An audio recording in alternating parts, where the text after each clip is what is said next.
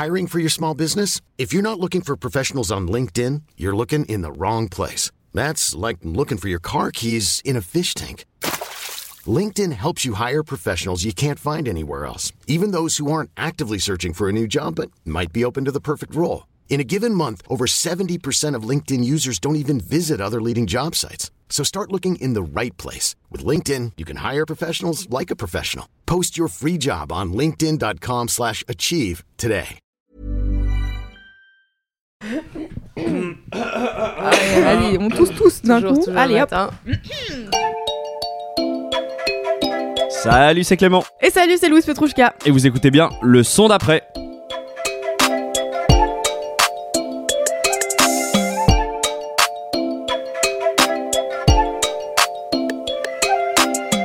Bonjour à tous, vous écoutez bien le son d'après. C'est un nouvel épisode spécial. Et je suis accompagné comme d'habitude de ma meilleure binôme, Louise Petrouchka. Bonjour. Et oui, comme je vous disais, on est ravis parce que c'est le retour du format invité. Ouais. Et on est d'autant plus content parce qu'aujourd'hui on reçoit Anaïs et Anako. Bonjour Anaïs, Bonjour. Ça va? Merci d'être là. Merci à vous. Je suis ravie d'être là. Nous, on est très contents de t'avoir. Ouais, nous on est content parce que ça fait un moment en fait qu'on souhaite te recevoir. On a plein de questions à te poser. Euh, mais avant, du coup, pour euh, les auditeurs Oui. qui nous Et écoutent et auditrices qui ne te connaîtraient pas, alors dans la vie, tu es DJ résidente sur Rins. Tu es Tout aussi programmatrice à la Machine du Moulin Rouge, qui est une salle parisienne, euh, salle de club et de concert. Ouais. Euh, tu es aussi membre du collectif Barbiturix, qui est du coup un collectif et média queer lesbien. C'est ça, je me trompe pas. C'est ça. Et tu es aussi co-créatrice de Pereo Supremo, qui est un collectif qui réunit musique et danse autour de les- des esthétiques reggaeton. Ça fait beaucoup de choses. Ça fait beaucoup de choses. Ouais, ça va, on n'oublie rien? Vous oubliez rien. Ah, c'est bien, y a déjà On dort pas faire. beaucoup euh, la nuit. Et bah, alors, avant de commencer à du coup, en savoir un peu plus sur toi et sur ton rapport à la musique, Louise, de notre Oui. côté, pour euh, les gens qui découvriraient le son d'après grâce à Anaïs, Ouais, est-ce que tu peux un petit peu rappeler euh, c'est quoi le concept du tout podcast à fait, bien sûr, avec plaisir. Euh, le son d'après, c'est un podcast de découverte musicale qui sort euh, toutes les deux semaines le lundi et on partage nos kiffs musicaux du moment avec Clément en espérant alimenter un peu vos playlists. Donc d'habitude, on vient chacun avec deux artistes et aujourd'hui, on a demandé à Anaïs, du coup, de ramener deux morceaux d'artistes qu'elle kiffe et dont elle voudrait nous parler. Et de notre côté, on a chacun sélectionné un track pour lui présenter et voir s'il pourrait éventuellement se faire une place dans sa playlist. En plus, elle est DJ, donc ça tombe bien. on sait jamais, peut-être. On va te faire découvrir des trucs. Donc voilà, c'est ça le son d'après. Et bah ouais, impeccable. On est On parti. peut commencer. On commence. Anaïs, c'est quoi le premier morceau du coup que tu as décidé de nous ramener aujourd'hui? Alors, le premier morceau que j'ai ramené, c'est Runaway Lover de Madonna. Énorme Yay. track sorti dans les années 2000, même en 2000, pile, Pile, ouais. Pile, ouais. qui fait partie de l'album Music, qui a quand même euh, un peu euh, révolutionné euh, ma conception de la musique, euh, voilà, de mon, de mon jeune âge. Ouais. Trop bien. Et, Donc en euh, 2000, t'avais 8 ans et quelques, non N- Non, un peu plus, j'ai 30 ans, ouais c'est ça, c'était ça, Ça. ouais, 8 ans, incroyable. c'était mon premier CD.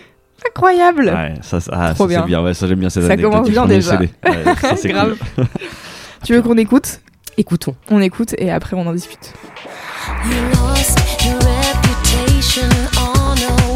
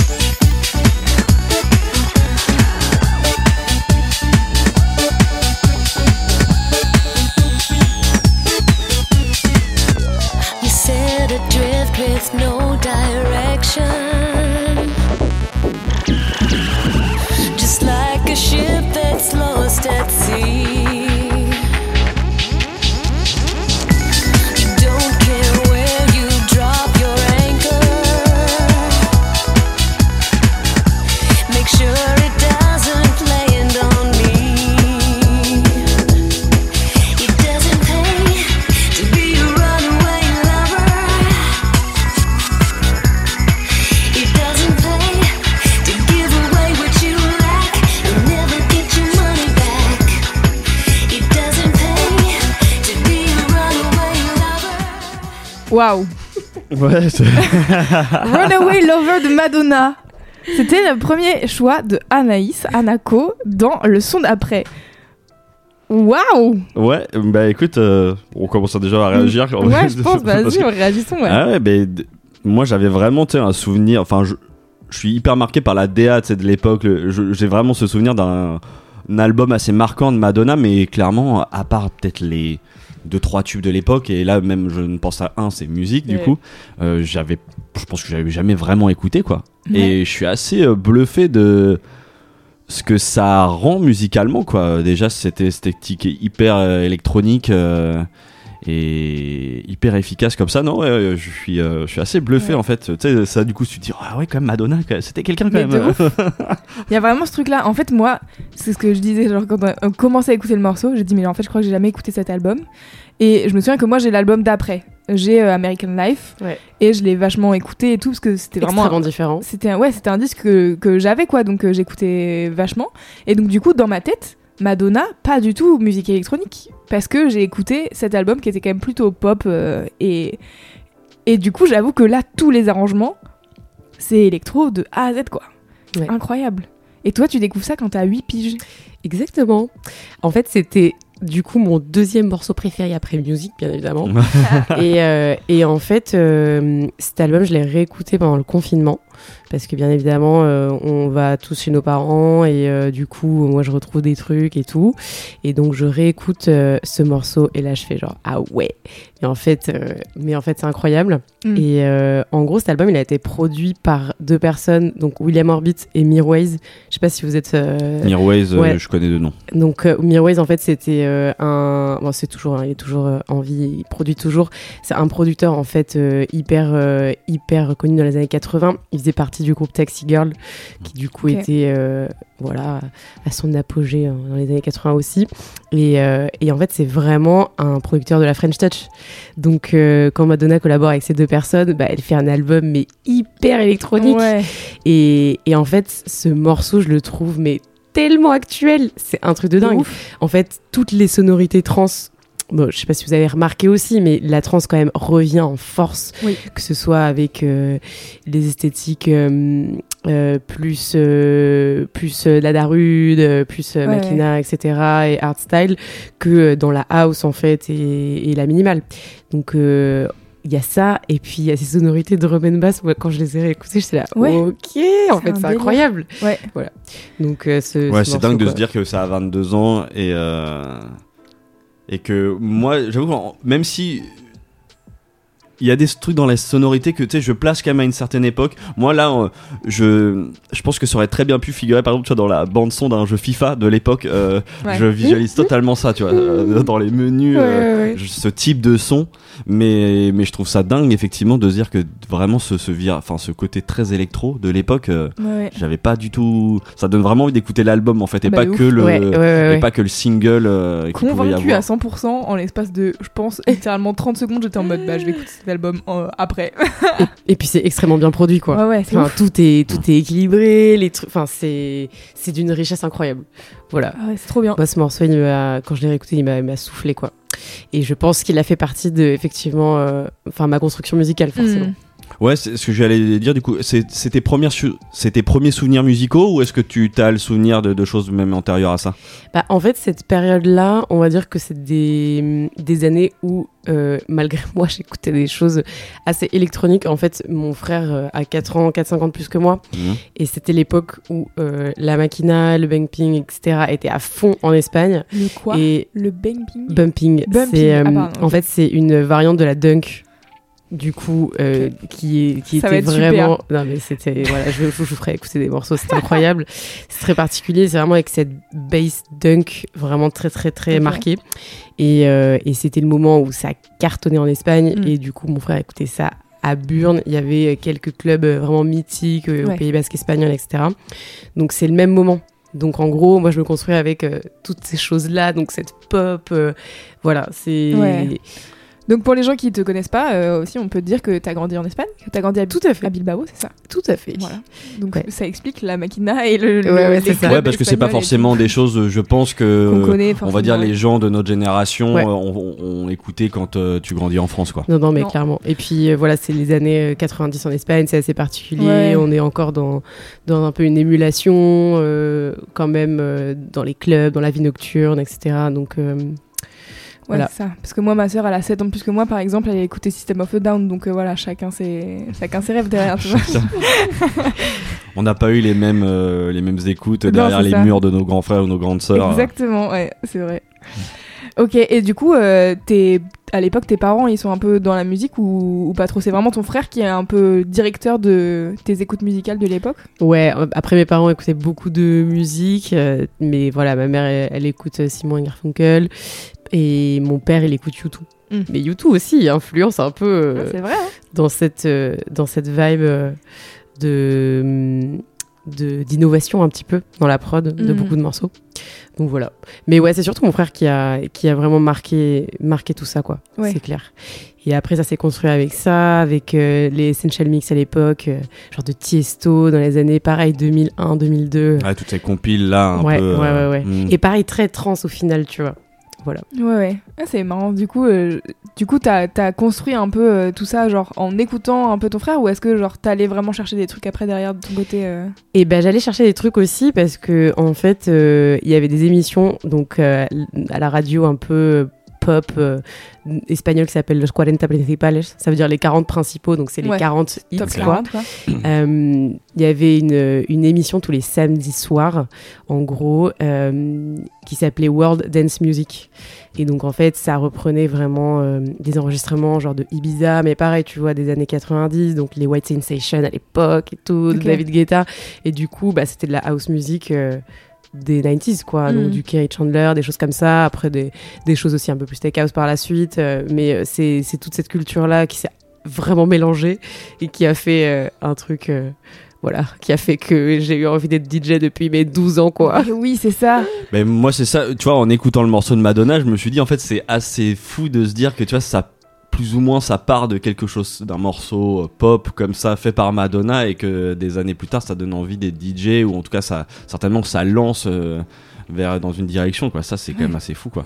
Mais après, c'est trop drôle parce que quand, genre, j'ai- quand j'avais euh, de mes 8 à mes euh, 12 ans, en fait, dès que j'écoutais beaucoup, beaucoup de musique, quoi. Pour moi, c'était vraiment mon, mon safe space. C'était m'enfermer dans ma chambre avec euh, et mes CD enregistrés, machin. On en écoutait beaucoup avec mon frère, du coup. On avait nos petits euh, baladeurs CD, etc. Et, euh, et en fait, genre, dès que j'écoutais ces trucs-là, genre, je baissais les rideaux. J'étais genre, je mettais une lampe un peu en mode euh, comme ça, où j'avais un peu des couleurs et tout. Ouais. Et je, je te jure, j'étais comme dans mon mini club, mais sans savoir ce qu'est un club, quoi. Ouais, T'as- bien t'as sûr. 10 ans, mais, mais c'est toujours attiré par ce truc. euh, Donc voilà, c'est rigolo. Trop marrant. Et du coup, du- tu dis à 12 ans j'avais envie d'être DJ, c'est quoi tes. Comment ça arrive dans, dans ton crâne en fait à l'époque? Est-ce que c'est parce que justement t'es à fond sur les essential mix etc et tu te dis genre c'est ça mes modèles? Ouais, c'est un peu Ouais. ça, clairement. Et puis après, c'était vraiment une envie de ah mais j'écoute ça et j'écoute ça et en fait, euh, bah j'aimerais trop euh, pouvoir créer moi-même ça. En Mm. fait, créer moi-même ce moment de euh, voilà et, euh, et de voir euh, deux trois vidéos à l'époque euh, MSN, YouTube commençait et du coup voilà, t'avais quelques quelques trucs qui arrivaient comme ça, mais mais ouais ouais, c'est et à 14 ans, tu vois, genre je vois pour la première fois un DJ à l'anniversaire d'une copine, tu vois, où il y avait un mec qui, qui, qui mixait, tu vois, Ouais. j'étais là tu peux pas m'apprendre? Non. Ah ouais Il a dit non Bah, en même temps, il était en train de mixer, tu vois. Sympa. C'était pas le moment, on va dire ça. Ouais, en vrai, moi ça m'est arrivé de faire des anniversaires en tant que DJ et des petits ils sont là, ils regardent, t'es en mode bah là t'appuies sur le bouton et ça me plaît, tu vois. Ouais, Tu ouais, fais ouais. juste ça, mais. Il était stressé, il, devait être- il était stressé, il était concentré, tu vois, et là. non, mais tu vois, lui, il devait, avoir genre 15-16 ans et moi j'avais 14 ans et j'arrivais Ah oui. en mode Ouais, genre, ouais. tu veux pas me montrer comment on fait? Bah, normal, tu vois. Ouais, ouais, je mais, vois. euh, mais voilà, en Les tout cas, les euh, petits, voilà, voilà. Et du coup, comment euh, de cette idée tu passes à l'action derrière? Bah, en fait, ce qui s'est passé, c'est que, hum, bah, en gros, bah, tout mon lycée, j'écoute beaucoup, beaucoup de musique, etc. Euh, après, arrive le moment où je pars euh, faire mes études, donc je pars un peu. En gros, j'ai fini mon lycée en France, donc euh, j'étais interne et je rentrais, etc. Donc ça aussi, ça a alimenté, en fait, cette envie de d'aller vers la musique. Et à Bilbao, clairement, il y avait rien. Enfin, il y avait genre deux clubs et c'était terrible et il y avait pas de teuf. Et une fois, tous les 36 du mois, t'avais quelqu'un qui venait jouer, mais enfin voilà quoi, c'était Mhm. tout. Et la salle, elle était vide et tout le monde était dans la salle reggaeton, tu vois. Mais bon, voilà, normal, on est à Bilbao. Ouais. Mais, euh, mais du coup, après, je vais à Bordeaux et, euh, et là, vraiment, en gros, l'iBot ouvre un an après que je sois à Bordeaux. Ouais, salle mythique de Bordeaux pour les gens qui connaissent. oui, voilà, donc c'est euh, c'est une salle du coup qui a maintenant bientôt 10 ans ou déjà 10 ans. Et, et je passais littéralement mes week-ends là-bas et au Mm. 400 à l'époque, euh, un autre club qui avait fermé, euh, qui a fermé il y a bien longtemps. Mais en fait, c'était mes devoirs quoi. Genre, euh, en gros, je sortais et je faisais des reviews de tout ce que je voyais, je regardais les flyers, etc. Enfin, Trop mignon. et Tu voilà. ça dans, dans- de ton côté. euh, Ouais, ouais, j'avais des carnets, je les, je les ai, pareil, pendant le confinement, je les ai retrouvés. Mais trop bien. Voilà, très drôle. Et du coup, en fait, en parallèle, bah, je faisais des playlists sur euh, YouTube. euh, genre, je faisais des playlists mix, chill, mix, up, euh, des trucs comme ça, bien quoi. sûr. Voilà. Donc ça, c'était au lycée. Ça, c'était euh, juste après le lycée, ouais. Ok. Genre mes premières années d'études euh, Mm. quand je suis partie à Bordeaux. Ok. Voilà. Et euh, un jour, euh, donc, je décide de, de m'acheter des platines vinyles sur le Bon Coin. Je- J'achète des TT 200 euh, Newmark. je me souviens, le tout m'avait coûté genre 250 euros. Et, et voilà. Et genre, j'achète 10 scuds qui ont fini rayés jusqu'à la mort. En mode, Voilà. ouais, c'est ça, vraiment platine. euh, ouais, ouais, ouais. J'ai appris scratch vraiment en à jouer, euh, pas du tout scratch, mais vraiment euh, apprendre à jouer Oui. vinyle. Voilà, c'était des platines euh, extrêmement compliquées. Enfin, en fait, le plateau. Tu dis à tout le monde des TT2 sur Newmark. Enfin, en fait, le plateau, il est pas stable. Donc, en fait, le, disque se- le disque se décale. Donc, c'était le meilleur apprentissage Ah ouais. pour apprendre à caler des disques et à corriger tes À morceaux. la dure, quoi. Ah ouais. Ouais. Donc, voilà, j'ai beaucoup joué pour les afters de mes potes. Ok. Donc ça joue à l'oreille, euh, au, au casque en train d'essayer de savoir euh, quel BPM fait chaque disque et tout. euh. Tout à fait. Ok. Voilà. Et du coup, t'as passé des heures euh, sur tes disques à te dire, ok, euh, ça fait tel BPM, et à noter sur des petites fiches euh, comme euh, plein de DJ. ou- Ouais, en gros, bah, au début, je faisais pas trop ça, mais c'était plus euh, vraiment euh, apprendre à connaître mes morceaux et, cœur, et les jouer, les jouer, les jouer, les Mhm. jouer, et surtout bah, apprendre à jouer. En fait, moi, j'étais, j'ai j'ai fait de la musique, donc euh, j'étais assez bonne en beat match, on va dire, d'oreille, mais après, j'arrivais pas à faire mes transitions Attends, je fais une- un petit point beat match, c'est juste mettre les, les, les morceaux au même, euh, au même au BPM. même rythme. Voilà. Ouais, c'est ça, au même rythme. Pour les gens qui Tout nous à fait. et voilà, et en fait, après, j'étais nulle en transition. À chaque fois que je faisais mes transitions, j'étais ah, c'est pas bien. Et ça, ça m'a mis énormément, énormément de temps à vraiment venir, tu vois, genre voir comment tu vas mettre ta patte, euh, c'est quoi ton style de transition. Ouais. Enfin, ça, c'est le plus difficile pour un DJ. En tout cas, pour moi, ça a été le plus gros apprentissage. Ok. Voilà. Et là, à ce moment-là, là, quand tu as tes platines, tu commences du coup à mixer un peu pour tes potes et pour toi. Tu as déjà l'ambition à ce moment-là que tu veux en, en faire ton métier? Ou c'est euh, voilà, c'est à côté, c'est plus euh, comme une passion ou euh, quelque chose que, que tu développes. euh? En fait, à l'époque, il n'y avait aucun modèle, tu vois, féminin. Euh, Il y avait genre Hélène Alien euh, de loin euh, et Steffi, tu vois, en tout cas, la- enfin, qui passait à l'iBot un petit peu et tout. Ouais. Mais dans ma tête, déjà, j'avais, je me disais pas du tout, j'étais incapable de me dire genre artiste ou DJ. Je disais genre oui, je mixouille, mais même plein de, Comme plein de meufs, ouais. meufs qui commencent. Qui hein, commencent et qui disent qu'elles sont bébés DJ. Ouais, ou qui- qu'elles qu'elles mixent pas, mais qu'elles Ouais, mixent un petit peu, mais genre elles ont honte de le dire, elles regardent leurs pieds, tu vois. J'ai eu encore un exemple ce week-end à la machine. Ah et ouais, j'étais là, non, tu mixes. Dis que tu mixes, regarde-moi dans les yeux. Je suis fière de toi. Non, mais, en- mais et voilà, et en fait, du coup, j'avais aucune idée de, de, de ce que je voulais en faire. En tout cas, je savais que c'était ma passion et que je touchais à un but, euh, tu vois, dont je rêvais Hmm. depuis des années. Mais en aucun cas, je me dis, euh, ouais, je vais grave, euh, je vais grave faire ça, je vais gagner de l'argent grâce à ça, etc. Pas du tout. Mais euh, mais mais il y avait vraiment un truc que j'engrangeais ma culture. Enfin, je, c'était vraiment une passion et pour moi, c'était hyper important de de me former, de comprendre les différents les différents courants de la house music, de comprendre l'origine de la musique de la musique électronique, parce qu'au final, ce tu quoi je venais quoi. était très très différent. Mhm. Mais du coup, de comprendre tout ce qui est derrière, enfin, c'était c'était passionnant. C'était des années hyper euh, hyper euh, hyper riches, quoi. Ouais, Voilà. c'est ça, où t'en- où t'engranges de la culture, euh, du, du savoir, et bah, t'as l'impression d'être vraiment d'être au bon endroit, quoi. Ouais, grave. Et mais après, vraiment, il y avait tellement aucune aucune aucune meuf DJ que moi je me disais bah non, bah c'est un kiff et euh, et voilà, et je fais ça avec mes potes, mais euh, Oui, c'est ça, aux afters, euh, ça suffit un peu. quoi. Ouais, c'est ça. Et puis après, je, franchement, euh, à l'époque, euh, honnêtement, il y a, pas beaucoup de gens qui te disent en mode ouais, vas-y et tout. Tu veux Ouais, bien sûr. Enfin, Mm. Mine de rien, c'était les années 2010, euh, c'était pas la folie pour euh, les meufs euh, qui jouaient. Et parce qu'à ce moment, en parallèle, du coup, tu fais quoi T'es t'es dans les études, du coup? Ouais, c'est ça. Donc Et en tu- et parallèle, tu fais quoi euh, comme genre d'études? je fais de la communication. D'accord. en ouais, gros. donc, un peu. donc un peu euh, bateau. Et, euh, et en fait, après, j'ai passé euh, une année à Londres. J'ai pris une année de césure et je suis allée à Londres. Et en fait, là, ça a tout switché dans euh, la manière de de percevoir la musique, de me percevoir en tant que DJ ou artiste. C'est-à-dire que, en fait, là-bas, il y a une normalisation du fait de, de jouer, d'être une meuf ou pas une meuf, ou euh, juste de kiffer. Enfin, la culture musicale là-bas est telle que, en fait, c'est il n'y a pas de question. Mm. Et puis, euh, bref, culture anglaise, quoi. Tu vois, il n'y a pas de Mhm. truc de légitimité comme on a en France, même par rapport au travail ou à la réussite ou à quoi que ce soit. En fait, juste tu fais et c'est cool et tout le monde fait beaucoup. Ouais. Donc, euh, t'as juste ce côté-là. Et, et du coup, j'ai vécu là-bas un an, je me souviens. Et en gros, je suis rentrée de Londres faire ma première date en club. Et c'est grâce à ça, en tout cas, que j'ai pu rentrer. Et je me suis dit en mode, ouais, j'y vais, tu vois. Je vois plein de gens autour de c'est moi. possible, quoi. Je suis tombée en fait dans une coloc où ils étaient tous DJ, genre par hasard, hein, Ouais. vraiment. Il y avait un studio de musique, il y avait des platines partout. C'était une grande warehouse avec des, des unités d'appartements et tout. Ouais, on était tous euh, tout le temps en train de faire des teufs ensemble. Et, et c'est là que je me suis dit, bah non, c'est ok, c'est c'est normal, tu n'y a pas de problème de légitimité à avoir. Et je suis rentrée et, et c'est le premier, la première fois où je me suis qualifiée, genre, euh, ouais, je suis artiste, tu vois. euh, Mm. je, je, je propose quelque chose en tout cas. Voilà, et c'est vraiment grâce à l'Angleterre. Et après, toute la culture, euh, briquet, drum and bass, techno Ouais. qui, qui arrive de là, Ouais, bien qui m'a influencé aussi. ouais. Ouais. J'étais très house music euh, quand j'ai commencé à jouer Ouais. vinyle. Et du coup, justement, euh, tu dis euh, mon premier club et tout. Tu te souviens de la première date où t'as joué en club et genre où c'était et comment ça s'est passé, euh, comment tu te sentais et tout? C'était à l'Heretic Club à Bordeaux. Donc c'est une cave, en gros, qui a fermé malheureusement euh, après le confinement, pendant le confinement. C'était un club associatif. Donc vraiment euh, une, un bar en haut, une cave en bas, mais le son était un peu crado, mais euh, pff, tu vois, hyper bas de plafond, donc euh, quand même hyper englobant Ouais. et tout, 200 personnes.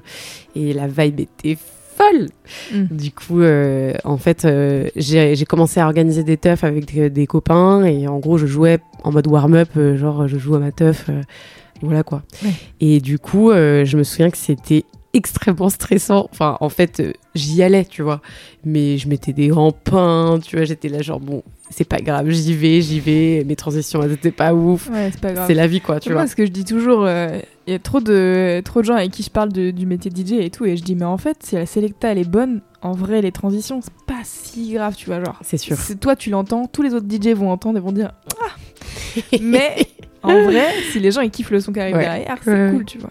Voilà. C'est ce que j'essaye de dire à toutes les meufs qui, qui se lancent, Ouais. tu sais, genre qui me disent non, mais j'arrive pas à ma transition est et tout. Je suis en mode, on s'en fout si le morceau il est bon derrière. c'est trop Clairement, clairement. Et puis du coup, euh, bah en fait c'était un mauvais moment entre guillemets.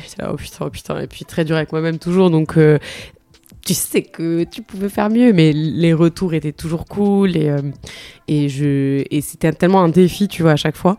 Et t'apprends en fait à chaque fois que que tu joues, même encore aujourd'hui, à chaque Mhm. fois que tu joues, t'apprends. Tu sûr. vois, tu, tu te dis bon, ok, c'est quoi le, le petit trick que je peux essayer de mettre maintenant ou pas? Et en fait, euh, Ouais, c'est ça, c'est euh, de l'entraînement perpétuel en fait. C'est exactement. juste. euh, Et c'est ça qui m'a plu, tu vois, c'est que on m'a toujours demandé si euh, si je voulais produire. Et en gros, moi vraiment, dès les premiers instants, vraiment l'art du DJing m'a toujours euh, fasciné. En Ouais. fait, c'est vraiment ce truc de euh, qu'est-ce que tu crées, comment tu racontes une histoire, comment tu le, le transmets aux gens. En fait, en soi, c'est tellement un truc à- en soi à part entière que, bah, en fait, déjà, il y a tellement à faire. Ouais. Bon, à part le temps, bien évidemment, qui nous manque, mais euh, j'ai jamais ressenti euh, le besoin, en tout cas, de, de produire.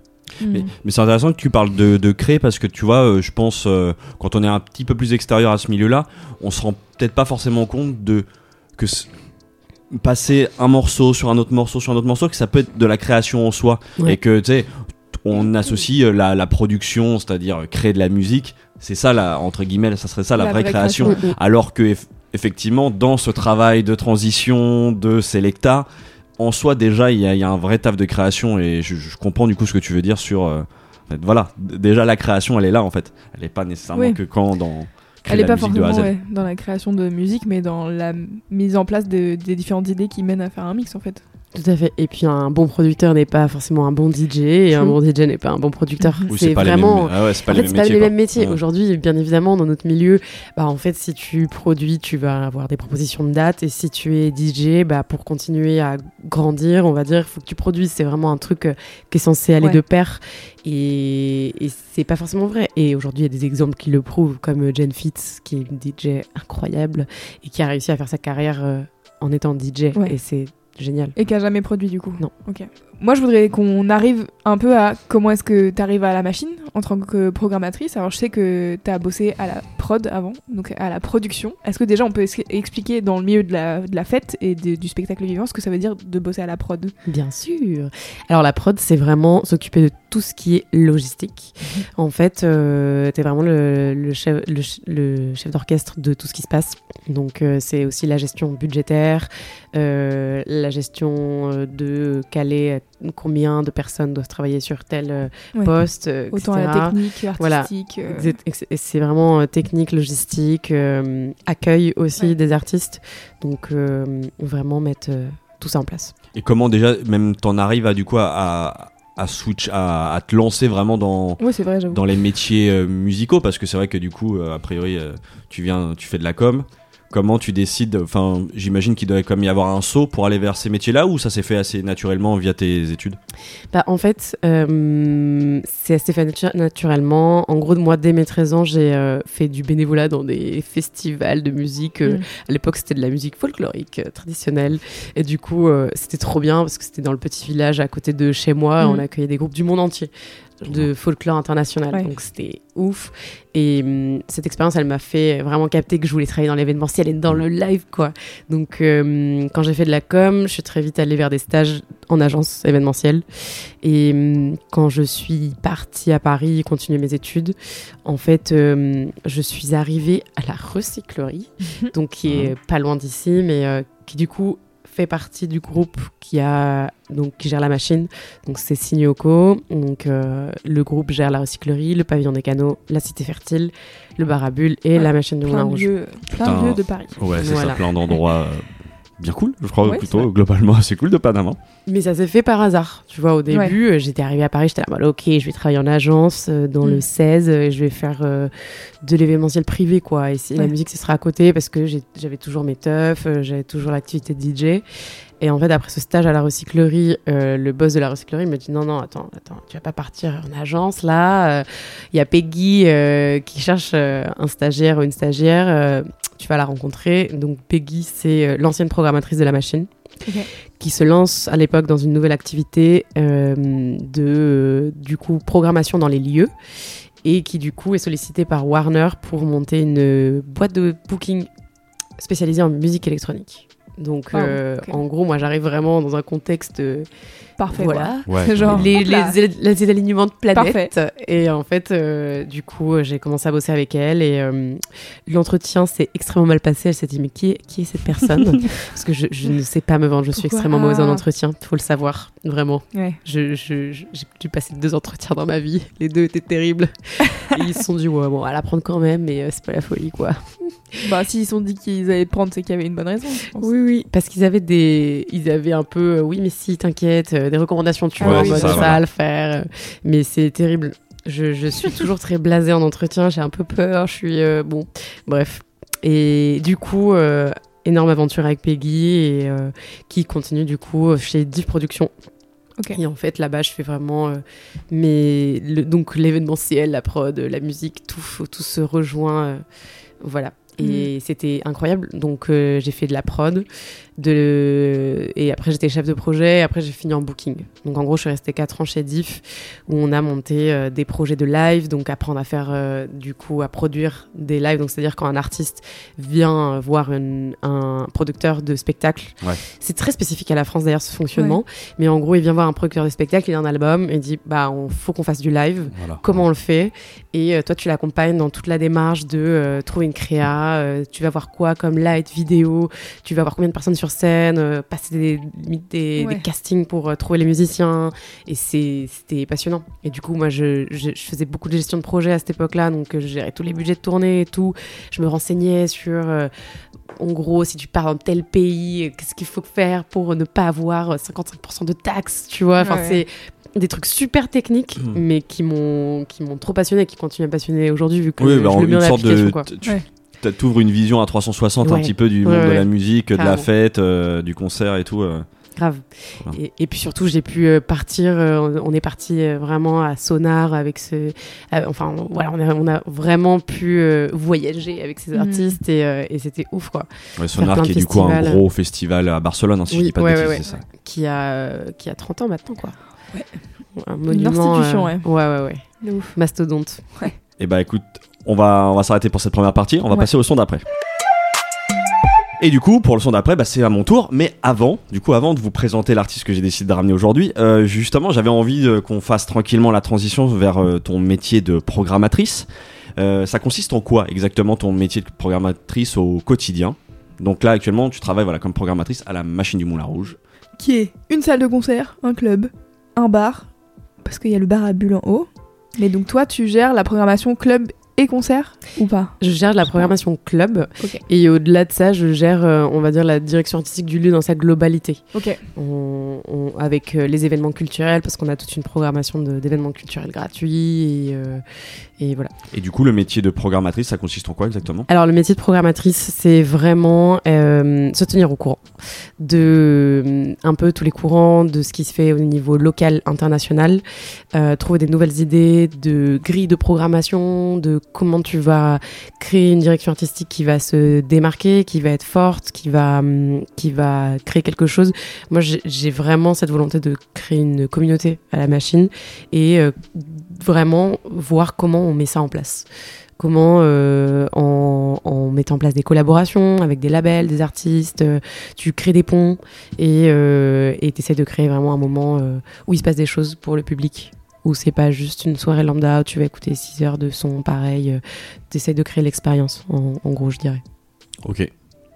Mais du coup, derrière, ça implique de choisir, j'imagine, tout un tas, enfin, de faire toute une sélecta de, de gens que tu as repérés un peu en amont et que tu décides euh, voilà, de programmer euh, en fonction de différents événements. euh, C'est ça. En gros, à la machine, on a un fonctionnement qui est assez particulier, c'est-à-dire qu'on a hum, des résidents au club, des collectifs résidents. On n'a pas d'artistes résidents, mhm. mais en gros, mon rôle, c'est de choisir les collectifs résidents.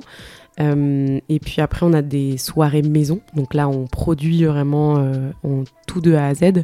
Et euh, ce sont les soirées Quartier Rouge et les soirées Rectangang Fusion. Et là, vraiment, c'est choisir le plateau, euh, gérer toute la promo avec l'équipe de communication de la machine, vraiment établir une stratégie. Et donc, du coup, tu as, différents niveaux. Tu as les niveaux où tu gères une date, tu as les niveaux où tu gères une saison. Donc, il y a différentes tem- temporalités. Et, euh, et, et voilà, et en gros, il y a aussi quand même un rôle de chef d'orchestre euh, sur euh, la mise en place de tout ça. Hmm. Et- Et on est d'accord parce que tu parles de, de collectif, tout ça. On, vous êtes aussi dans la démarche de temps en temps.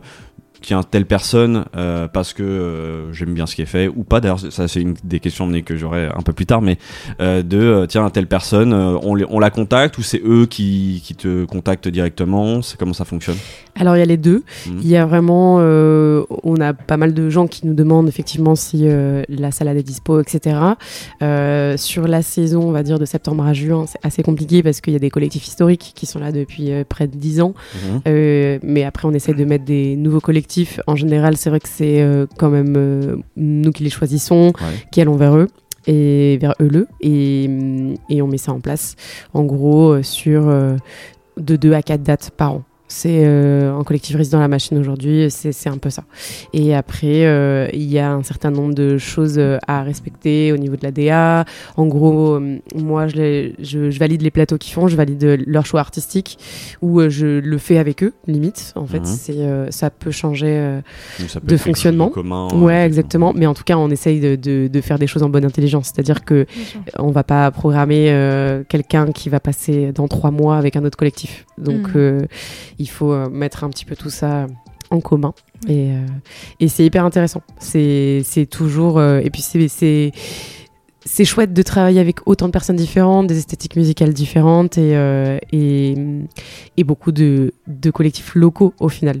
En gros, euh, bon, on en parlera peut-être un petit peu plus tard de la direction que, que ça prend exactement. Sinon, je vais m'étaler. je- Bah je écoute, vais- alors moi du coup, pour ta venue, euh, pour l'artiste que j'ai décidé que je, je, je devais choisir aujourd'hui, euh, je me suis dit que justement j'avais envie de ramener quelqu'un euh, qui serait susceptible d'ambiancer le club. Sauf que moi, c'est pas forcément les sons que j'écoute le plus, on va dire au quotidien. En tout cas, c'est pas le, c'est pas le type de sonorité, on va dire où je suis le plus digger. Et puis en fait, est arrivé un peu comme par magie, comme ça, un choix qui s'est imposé de lui-même, d'une artiste que j'ai découvert il y a quelques semaines. Euh, c'est une DJ et productrice de 21 ans, si je dis pas de bêtises, et du nom de Lisa. Tu, tu connais? Oui. Ça dit quelque chose, ouais. Et ben alors Lisa, elle est née et a grandi au Brésil et vit désormais, si je dis pas de bêtises, aux Pays-Bas. Euh, elle a commencé très tôt puisque euh, à 15 ans, euh, elle commence à prendre un peu la musique au sérieux et se met à apprendre à utiliser Logic via des tutos YouTube. Et dès l'âge de 16 ans, elle se met à mixer un peu dans certains clubs à Amsterdam. Initialement, son envie était un peu de, provoquer une rencontre entre un hip-hop euh, plutôt radical, tendance trap, euh, et euh, la club musique plutôt de la scène voguing. Elle se fait rapidement du coup un nom sur la scène underground locale et elle trace tranquillement son sillon qui l'amène, enfin tu vois, un sillon international où elle se retrouve un peu à mixer aux quatre coins de l'Europe. Depuis 2017, elle a déjà sorti 3 EP et tu la vois notamment collaborer, je crois, sur son premier EP avec euh, Shy Girl, avec Mm. euh, ensuite avec Joe Godard euh, du groupe Hot Chip. Et là, elle, a euh, elle était récemment la DJ de, sur la tournée de Mickey Blanco. Oh. Et elle vient de sortir en septembre, du coup, sa première mixtape sur le label Big Dada, que moi, label que je suis attentivement parce que mon amie Victoria, voilà, travaille, gère ce, ce sous-label de Ninja Tune. Et voilà, je, je crois que j'en avais déjà parlé dans les précédents podcasts. Et c'est comme ça que je découvre la mixtape. Et dès la première écoute, en fait, il y a quelque chose dans sa voix euh, qui me rappelle une certaine chanteuse de la Barbade euh, que je chéris et dont on attend Un de la nouvelle musique. Euh, voilà, sans, sans trop y croire, hein, je vais être honnête avec vous, mais, mais quand même. Bref, cette vibe Rihanna pose vraiment en fait mon attention sur, sur le projet. Euh, qui s'avère finalement, je trouve, assez riche et variée, et où elle développe une pop alternative très électronique, où l'on retrouve pas mal en plus d'éléments baile funk, reggaeton, et du coup je me suis dit, Ah, il y a, il y a quelque chose, on tient quelque chose pour cet épisode. Euh, voilà, tout un tas d'éléments, euh, je me suis dit que ça pourrait te plaire. Donc je vous propose tout de suite qu'on écoute un peu de musique avec le morceau qui clôture la mixtape en forme de un peu de bastos. Euh, le morceau s'appelle Resaka. On écoute et puis on revient un peu parler de Lisa, euh, musique de club, tout ça, tout ça. Joga pra mim, só sequência na sua cara. Toca de jeans e o som para, eu vou pra casa. Eu tô afim, hoje vai ser tudo ou nada.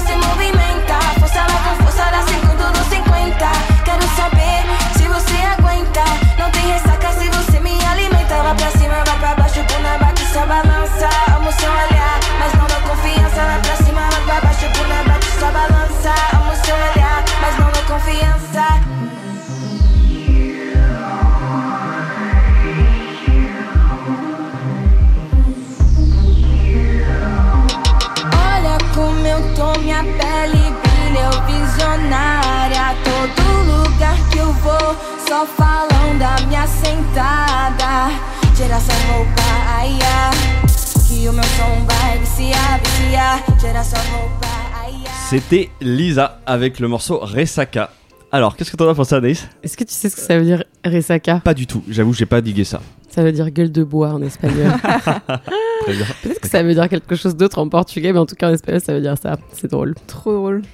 Ce morceau est incroyable. Ouais, ça te plaît Ah, mais de toute façon, cette mixtape est, est, est folle. Et, euh, et moi, je dis Liza.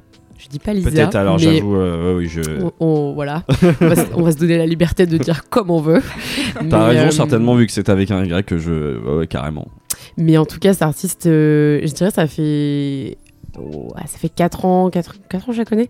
Mhm. Et en fait, ses prods sont absolument incroyables. Et là, elle se met beaucoup plus dans une position de, de, de, de chant, de pop. euh, C'est ça, parce que je l'avais pas précisé, mais du coup, c'est, euh, je l'ai présenté comme une DJ, mais là, par exemple, sur le morceau, effectivement, enfin, elle chante euh, maintenant, surtout ses tracks. euh. Et en fait, voilà, elle a une prestance assez incroyable, exactement voilà, dans, la, dans la lignée de Shy Girl. Et, euh, et cette mixtape est folle. Et je vous invite à écouter 10 heures vite avec euh, Lathaoui, qui est aussi euh, incroyable. J'ai, j'ai hésité, euh, il y a, Ouais. moi, franchement, sur la mixtape, je retiens, en tout cas, moi, il y a cinq morceaux, euh, je pense, une bonne moitié, où je- que je trouve très, très, très solide, où, Mm. où j'étais un peu en hésitation. Là, j'ai décidé de ramener un son plus électro, parce que c'est vrai que le morceau avec la Zoé, euh, du coup, rappeuse espagnole, c'est ça, hein, elle est bien Ouais. espagnole, Ouais. la Zoé. Alors, elle est franco-espagnole, figure-toi. Franco-espagnole, Figure-toi d'accord. qu'elle a, qu'elle a grandi à Barbès, c'est improbable. Ah ouais et Incroyable. elle parle très bien français, comme toi et moi. D'accord. Et bah, tu vois, ça je ne savais pas, mais c'est vrai que là, on est vraiment ce morceau-là dans mon souvenir est assez vibe reggaeton. oui, clairement. Et j'avais envie quand même du Ouais. côté un tout petit peu plus électronique. Moi, par exemple, sur ce morceau-là, j'a- j'adore vraiment ce côté très métallique Ouais. de la prod. Et Ouais, ça, euh, je trouve c'est une, une touch qui a vraiment beaucoup sur la mixtape et que, ouais, ouais, moi perso, euh, qui, qui a vraiment euh, retenu mon attention. Et mais j'avoue, que j'étais vraiment dans une hésitation euh, là-dessus euh, sur quel morceau je Mmh. ramène parce que je crois qu'il y a le morceau Cheat Code aussi que j'aime beaucoup qui est un peu dans ces pareil dans ces mêmes sonorités là et qui peut-être regroupe encore plus toutes les influences je pense qu'elle a Mm. et je trouve le morceau Chambé euh, il y a le morceau Hold Me je crois qu'il y a un peu plus garage ou ça je me suis dit que ça pourrait c'était peut-être des choses qui pourraient te parler aussi Carrément. Euh, mais euh, non non ouais moi je Toute cette mixtape donc. Ouais, et, et notamment l'intro, parce que c'est vraiment ça qui m'avait retenu Ouais. mon attention, parce que sur l'intro, c'est vraiment très très très Rianesque. Euh, dans sa manière, je trouve, de, de poser sa voix dans le chant. euh, j'ai fait Oh Oh J'ai l'impression de revenir, euh, tu vois, à une époque. Ah oui, grande passion de Rihanna. Clément pour Rihanna. Faut, Ouais, faut- exactement. on adore. expliquer aux auditeurs et auditrices. Exactement. Mais c'est vrai que c'est incroyable parce que elle fait partie de ces artistes qui engrangent toutes ces influences, les influences internet, tu vois, c'est Ouais, un bébé Tout à fait. 2000 quoi. Ouais, Ouais. Donc euh, en fait et, et on sent et en fait il y a aucun complexe, tu vois, de mettre euh, de la baile, du reggaeton, euh, bah tu vois du garage et être vraiment dans ce mix et d'en faire une identité musicale qui est quand même assez marquée Mm. et reconnaissable. Et moi, je trouve ça tellement excitant. Tu vois, on peut pas. C'est vraiment quand on dit que qu'on a fait toute la musique qu'on pourra faire et qu'il n'y a pas de de. Il n'y a de- plus rien de- à faire. il n'y a plus rien à faire, machin. Mais non, mais c'est. Toujours des choses extrêmement intéressantes qui sortent en ce moment, quoi. Et ça en fait puis, elle partie. est- puis en plus, elle est jeune, hein, ça, je crois Ouais. qu'elle a vraiment à peine le, le début, le début de vingtaine, quoi. Ouais. Mm. Donc c'est quand même. euh, Et c'est fou, quoi. En et elle a fait, déjà une sacrée et, euh, expérience. parce Ils que... arrivent, les, les, les petits là, les petits kids, les bébés 2000, ils arrivent et ils- franchement, c'est incroyable. C'est trop bien. J'adore. Et, et tu la programmerais du coup? Ah, j'aimerais bien. Ouais. c'est déjà trop cher pour, la, pour moi. Ah ouais, c'est déjà. Non, en vrai, je- j'aimerais beaucoup. Après, c'est en fait des artistes, honnêtement, qui arrivent euh, déjà avec des stratégies Ouais. super établies. Tu vois, voilà, c'est un sous-label de Ninja Tune. Il y a un tourneur derrière. Ils savent exactement où est-ce qu'ils veulent les placer, etc. C'est c'est sûr qu'aujourd'hui, en programmation, c'est pas toujours facile. Surtout pour le live, le, le- les, les DJ, les live euh, musique électronique euh, très instru- instrumentaux ou euh, machines, c'est encore, euh, tu peux un peu créer des choses. Mais euh, des artistes de live comme ça, où euh, il y a des profils, il y a des managers derrière, c'est très difficile d'arriver et euh, de leur proposer des choses. Enfin, c'est. on s- on s- Ils ont eux leur euh, plan Ouais, en tête oui, et voilà. et s'ils n'avaient pas déjà en tête ta salle, bah voilà quoi. Donc euh, c'est tout l'enjeu aussi de la programmation, c'est comment tu crées une salle et une identité qui soit assez forte pour que les artistes ils aient envie de venir à toi. Tu vois. Ouais. D'accord, parce que par exemple là, bon pour euh, ceux que ça qui, qui ont écouté le morceau et que ça a intrigué, par exemple, elle passe là euh, tout prochainement, elle est le 21 octobre à la station Gare des Mines. Donc c'est vrai que c'est c'est quoi par exemple là euh, si on doit faire une comparaison avec la machine, c'est vraiment à ton avis peut-être une sorte d'identité de salle qui fait qu'ils se dirigent plus vers ça que euh, vers euh, Clairement. Ok. Clairement, c'est une identité bah, justement euh, très underground Ouais, et, euh, clairement plus que la machine. Et, hum, et, et c'est très bien, mais c'est un choix. C'est un choix. Tout à fait, ouais, ouais, non, non, mais j'imagine totalement l'idée. et c'est vrai qu'elle, en tout cas, et puis elle part de là, hein, ce, ce côté très underground. Donc, euh, certainement qu'elle veut encore développer euh, ça et pas, pas se retrouver dans des, euh, Ouais. dans des styles peut-être plus établis comme la machine, quoi. Ouais, après, c'est- Enfin, c'est- la machine ou d'autres, en l'occurrence, c'est pas pour. euh, Carrément, et après c'est très smart, tu vois, de se poser dans des salles comme ça, et après de se dire que bon bah on fera tel ou tel festival, et euh, enfin d'un point de vue stratégique, c'est c'est hyper bien pensé pour garder ton cœur de communauté Mhm. et à la fois aller euh, vers euh, vers euh, des choses un peu plus grand public, et euh, et c'est pour ça, tu vois, sur cette mixtape, euh, ils ont pris une attachée de presse en France pour bosser la sortie, donc euh, donc clairement le territoire français les intéresse Mm. et, euh, et évoque un potentiel, clairement. euh. Ouais. Mais ouais, Ah, c'est ouais, hyper très bonne intéressant. stratégie. Ouais, je crois que, tout bien, je crois que Ninja Tune, ils sont quand même le, le, enfin, le territoire français. Ouais, les, ouais, ouais. les Oui. intéresse beaucoup. Ouais. Tout à fait. Il y a un vrai travail qui est fait dessus. ouais. Je trouve ça hyper intéressant de réfléchir, enfin, de voir un peu les dessous de comment est-ce que ça se passe euh, pour un artiste de- d'être programmé ou non dans certaines salles et tout, c'est intéressant. Toi, ça t'a plu? Ouais, de ouf, j'adore. J'ai ajouté tout de suite la playlist à, enfin, à ma playlist de trucs à écouter et tout, parce que franchement, euh, c'est c'est charmé quoi. Ouais, je pense Et que tu j'avoue verras, que quand tu, parlais qui- de, quand tu parlais de Rihanna, au tout début, peut-être un peu moins sur la fin, mais j'avoue, le tout début là du morceau, j'ai fait Ah oui, j'entends, j'entends totalement le, le, le, resso- la Ah bah écoute, je suis content parce que après coup, je me suis dit, c'est en tout cas moi, c'est pas là où je la ressens le Ouais, plus, mais c'est parce que vraiment le premier morceau est tellement, que- euh, Ouais. est tellement. Mais c'est vraiment parce que tu l'as cité et du coup je me suis dit, enfin j'avoue en écoutant le- le- les deux trois premières phrases j'ai fait ah ouais c'est vrai je peux entendre un. Mais j'étais, enfin c'était marrant. En tout cas, c'est en tout cas c'est des trucs de sensation parce que moi c'est vraiment ça où je me souviens parfaitement la première écoute où tu sais vraiment je pense que je lance ça en, en allant à la douche et puis vraiment tu sais bim euh, j'entends le morceau et je reste keblo Mm. euh, sur. Mais attends c'est ça. euh, ça ressemble vraiment. Et puis tu vois du coup j'étais resté sur ça. Et, et là euh, hier en préparant euh, tranquillement euh, la chronique je regarde un petit peu ce qu'on en- en pensaient les gens. Tu vois je, je regarde notamment je tombe sur la critique Pitchfork. Et je vois qu'ils font la même comparaison. Donc je me dis ok c'est que bon bah l'oreille l'oreille m'a pas m'a pas trompé là-dessus quoi. Du coup ça ça m'a ça je me pose la question. Qu'est-ce que tu recherches euh, quand tu penses à programmer quelqu'un C'est-à-dire, c'est quoi un peu les, les critères euh, vers quoi tu. Ouais, ouais, qu'est-ce que, qu'est-ce que tu recherches dans quelqu'un que tu, que tu souhaites Ouais. programmer? Ouais, ça redirige un peu vers ce, ce dont tu voulais parler sur la DA de la machine je pense. euh, Yes. comment est-ce que tu réfléchis à tout ça quoi? En fait, euh, en fait, j'en reviens à ces deux mots, mais c'est comment tu crées une expérience et comment tu vas fidéliser ton public et leur Ouais. offrir quelque chose. C'est vraiment un truc de give and take, c'est-à-dire que bah on est une salle dans laquelle on reçoit du public et euh, qui vont consommer chez nous et qui vont payer une entrée. Et qu'est-ce que tu vas leur apporter? Euh, comment ça va changer d'une expérience euh, lambda qu'ils peuvent avoir dans un autre euh, espace? Comment on utilise notre espace qui est assez particulier parce qu'on a deux salles, on a quatre étages, on a un, un- un bar et un, un toit. Donc, euh, donc vraiment, j'essaye de, de créer un truc où les gens sont surpris. Peuvent être surpris, peuvent avoir de la découverte. Parce que c'est vrai que souvent, les gens me disent euh, c'est étonnant qu'avec une salle de euh, 1000, 1300 personnes, vous fassiez pas plus de têtes d'affiche, vous fassiez pas les, Ouais. euh, les, euh, 10, cir- les 10 DJ du circuit qui devraient jouer dans tout gros club euh, Hmm. européen.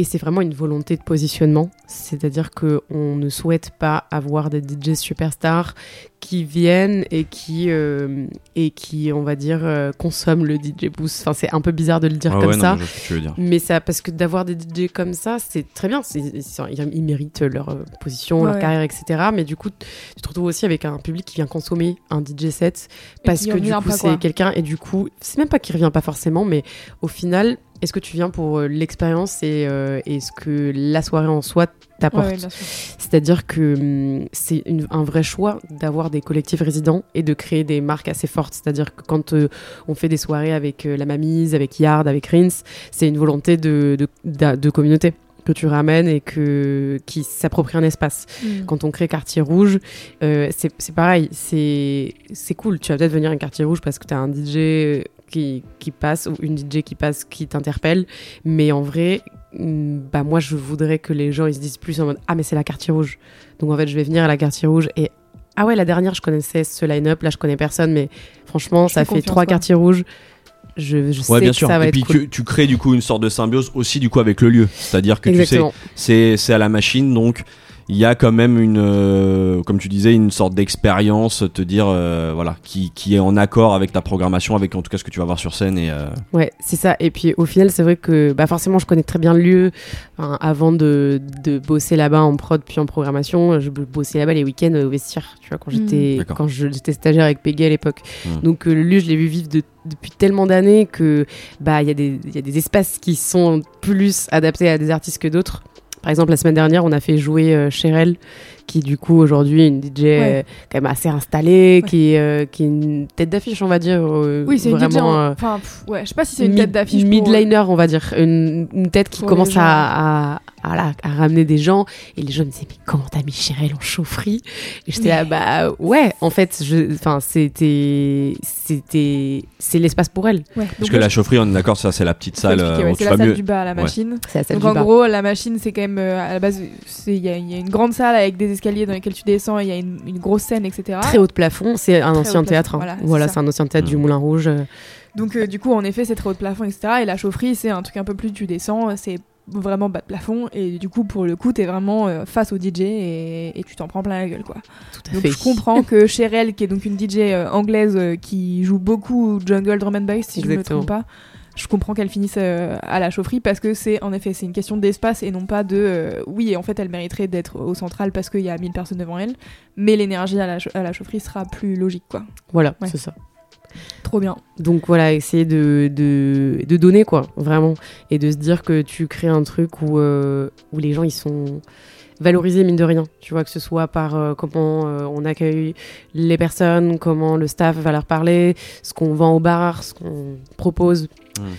C'est important. Et, tout est en relation. Donc euh, après, bien évidemment, euh, je choisis les artistes, bah, bien évidemment, au coup de cœur et au ressenti. C'est vrai que je me fie beaucoup, beaucoup à mon instinct et mon ressenti sur euh, est-ce que ce line-up il colle ou il colle pas? C'est assez bizarre, mais je ne saurais pas te dire euh, pourquoi, Oui. qu'est-ce qui fait que, que je vais choisir ça plutôt Non, qu'un mais il y a autre. une part un peu de feeling aussi, quoi. Il y a vraiment énormément de parts de feeling où euh, je me dis, ok, là, je le sens, et puis je me fie aussi à ma propre expérience de, de club et de. C'est ce que je veux dire, du coup, tu, tu- Ouais. tu repères un peu comment, c'est-à-dire que tu vas à d'autres soirées, tu digues sur internet, euh, tu vois, euh, les DJ, enfin, tu regardes des DJ sets euh, sur, je sais pas, enfin, toutes sortes de DJ sets sur internet. euh, Alors j'écoute beaucoup euh, Rins et NTS.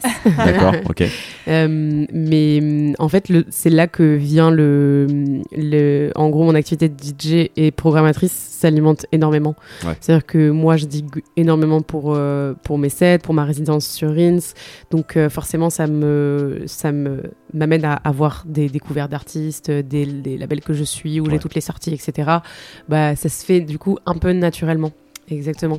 Et puis c'est vraiment un truc où tu sais bah tu repères un nom euh, une année et en fait tu revois ce nom machin et en fait tu dis ah mais là c'est le bon moment là il y a une sortie il y a un bon timing Mm. Ouais, Enfin, ouais. tu vois c'est voilà ouf. ça se joue comme ça aussi un petit peu. Et du coup, alors, je pense que tu l'as un peu répondu, donc peut-être que la question va être vite expédiée, mais est-ce que ça peut arriver ou ça t'est arrivé de programmer des artistes dont c'est tout simplement moins ta cam ou quoi? Je pense que c'est pas beaucoup arrivé euh, parce que je- en fait je pense que c'est hyper important rien que pour euh, l'énergie qu'il va y avoir de mise en place en termes de promotion, de, de, de, de, de comment tu emmènes ton équipe à travailler une date et euh, comment tu vas euh, comment tu vas aussi toi transmettre un peu bah, des porte-étendards de ta programmation. Donc euh, je- vraiment c'est c'est c'est- je pense que ce n'est pas arrivé ou vraiment très rarement. Enfin là j'ai pas d'exemple en tête en tout cas parce que en fait c'est je, je m'empêche de le faire. Tu vois ça m'est déjà arrivé de me dire ouais mais ça ça ramène c'est bien et tout machin mais en fait je je le sens pas, c'est pas un truc dont je pourrais être forcément fière, tu vois. Du coup, je me dis, bah, c'est que c'est pas le bon truc. Je pense que c'est un truc un peu en 360 où, euh, où ça met. euh, ouais, où ça, ça, ça infuse après, tu vois, forcément. Donc euh, voilà. Oui, travailler sur des projets que tu sais, où tu le sens pas, c'est ça attire personne vers le haut. Oui, c'est évident, donc c'est Ouais. Ouais. Ouais, ça paraît logique. Et franchement, j'ai eu beaucoup, beaucoup, beaucoup, beaucoup de chance dans ma vie professionnelle parce que j'ai quasiment jamais bossé sur des choses euh, qui me plaisaient pas ou avec lesquelles j'étais pas d'accord. Et je pense que c'est une chance exceptionnelle aujourd'hui. je pense que ça rejoint certainement ce que tu disais sur l'intention que vous avez dans l'organisation des soirées à la machine, parce que j'imagine par exemple quand tu prends des plus grosses salles de concert, en tout cas si on doit faire le parallèle, euh, avec j'imagine ton métier de programmatrice, mais sur d'autres salles de concert, Euh, voilà, euh, quand tu vois certaines salles, enfin c'est très éclectique. le, le- le- les artistes qu'ils vont recevoir, bon, bah quand tu, je me Ouais, demande comment tu travailles. ambition- Parce qu'il y a une ambition aussi de remplir et de faire vivre Voilà. la salle, quoi. Donc, Mm. euh, ça qui est, qui est compliqué. Après, on est aussi très éclectique. Oui, c'est ça. Franchement. mais- Oui, c'est ça. Et puis on a moins la, la main sur euh, la programmation. En fait, en gros, la programmation de concert à la machine, c'est euh, quasiment que de la location. Donc, euh, et oui. ça a toujours été une volonté Mhm. d'aller dans, dans un spectre. Tu vois, on a autant Oui, du métal que du rap, que du C'est pas voilà, c'est pas la même chose de toute manière le club et la salle de concert. C'est Oui. vrai que c'est euh, c'est pas tout à fait euh, le même fonctionnement, j'imagine. Non, après, c'est toujours le même fonctionnement dans le sens où on a toujours la même volonté d'accueillir euh, correctement les gens sûr, et ouais, ouais. d'avoir un truc qui se passe, euh, qui soit chouette et de quand même avoir la main. C'est-à-dire que s'il y a un groupe euh, de métal, euh, tu vois, euh, Mm. A avec un message euh, antisémite, Ouais, oui. bah en fait, on va pas le programmer. Bien sûr. Voilà. Mais oui, oui. Effectivement. Est-ce qu'on passerait pas au son d'après Car euh, je pense qu'on va pouvoir avancer sur cette interview qui dure depuis déjà une heure. Allez, c'est parti. Et bien donc on enchaîne avec le deuxième morceau sélectionné par Anaïs. Tu nous as ramené Mode Selector et Tom York. Oui. Oui, c'est un morceau qui s'appelle This. Est-ce que tu veux nous en parler avant qu'on l'écoute? Alors, euh, juste un mot. C'est un morceau qui fait partie de l'album Monkey Town, sorti en 2011.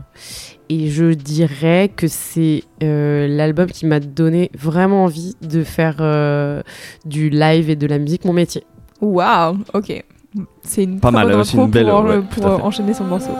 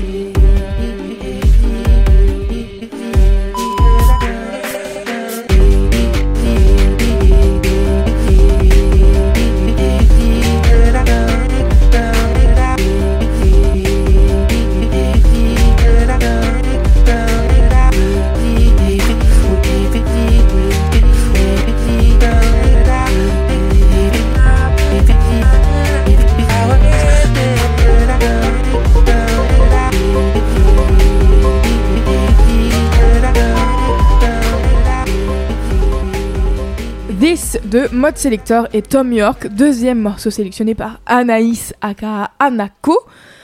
Alors, on disait que juste avant euh, de, de lancer ce morceau, que c'était euh, un morceau qui a été, qui a été très euh, fondateur pour toi. Tout à fait. Est-ce que tu peux nous en parler un peu plus déjà? Carrément. Alors, moi, en 2011, je suis à Bordeaux, comme on a un Mhm. petit peu parlé avant. Et donc, cet album, il sort en septembre 2011, un truc comme ça. Ouais, c'est donc euh, ma deuxième rentrée Ouais. et tout, en France, euh, où vraiment euh, je découvre les sorties, etc. Et en fait, euh, cet album sort, euh, moi je me prends une claque, euh, je, je- je kiffe, tu vois, vraiment. euh, c'est vraiment dans la lignée de, à l'époque, euh, Caribou, Burial, euh, Ouais, vraiment vrai. ce, ce truc anglais euh, expérimental, l'IDM, tu vois, dont on parle plus du tout parce que c'est dépassé, l'intelligent dance music qui était un peu le, le les prémices de justement la hyper pop, la future pop, euh, Ouais. la musique expérimentale électronique de cette vibe là. Et euh, donc Mode Selector font une, euh, je les découvre avec cet album, je crois, il me semble. Et donc ils enchaînent avec une tournée et ils passent au Rocher de Palmer. Et donc, euh, bah, moi, j'avais déjà fait des petits concerts à Bilbao, etc., des groupes de rock un peu, voilà. Mais c'est mon premier live euh, de musique électronique, Mm. Euh, vraiment live, quoi. Oui. Tu vois, deux mecs sur, joue avec sur les scène, machines. euh, au Rocher de Palmer, tu vois, dans une vraie salle. Et, euh, et en fait, là, je me prends une énorme claque et je me dis, ben en fait, euh, en fait, c'est ça que je veux faire, quoi. C'est vraiment, euh, c'est c'est ça que je veux faire. Et en fait, euh, ce qui est ouf, c'est que, euh, bah, hum, donc quasiment, ouais, allez, 8-9 ans après, bah, en fait, euh, je bosse avec eux. Parce que Diff, du coup, euh, était leur euh, sous-agent. En fait, historiquement, Signioco euh, produisait les lives de Moderate et Mode à Paris.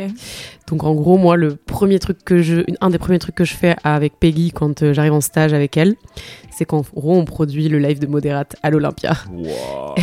Et moi, je fais ça en stage Achievement. de ouf. Et c'est vraiment là où j'ai vraiment pris toute l'expérience de, euh, de prod, de tournée, euh, de d'accueillir des artistes étrangers en France. Et, euh, et c'était ouf. Et vraiment, je remercierai jamais assez euh, Peggy et à l'époque euh, Rooms, qui était la, la boîte de prod de Signoko, de m'avoir fait confiance. Genre, vas-y, gère l'Olympia, tu vois. Genre, gère le truc, trouve le catering. C'est toi qui as euh, tout géré. euh, en gros, en- ouais, ah bah, après j'avais bien sûr une ouais, bien supervision, mais euh, à la fin de la date, euh, c'est moi qui étais en train de voir avec le tour manager pour euh, checker le budget, checker les prod costs, les production costs, c'est en gros euh, combien t'as dépensé en catering, euh, en Ouais. serviette, en location de, de light et de son.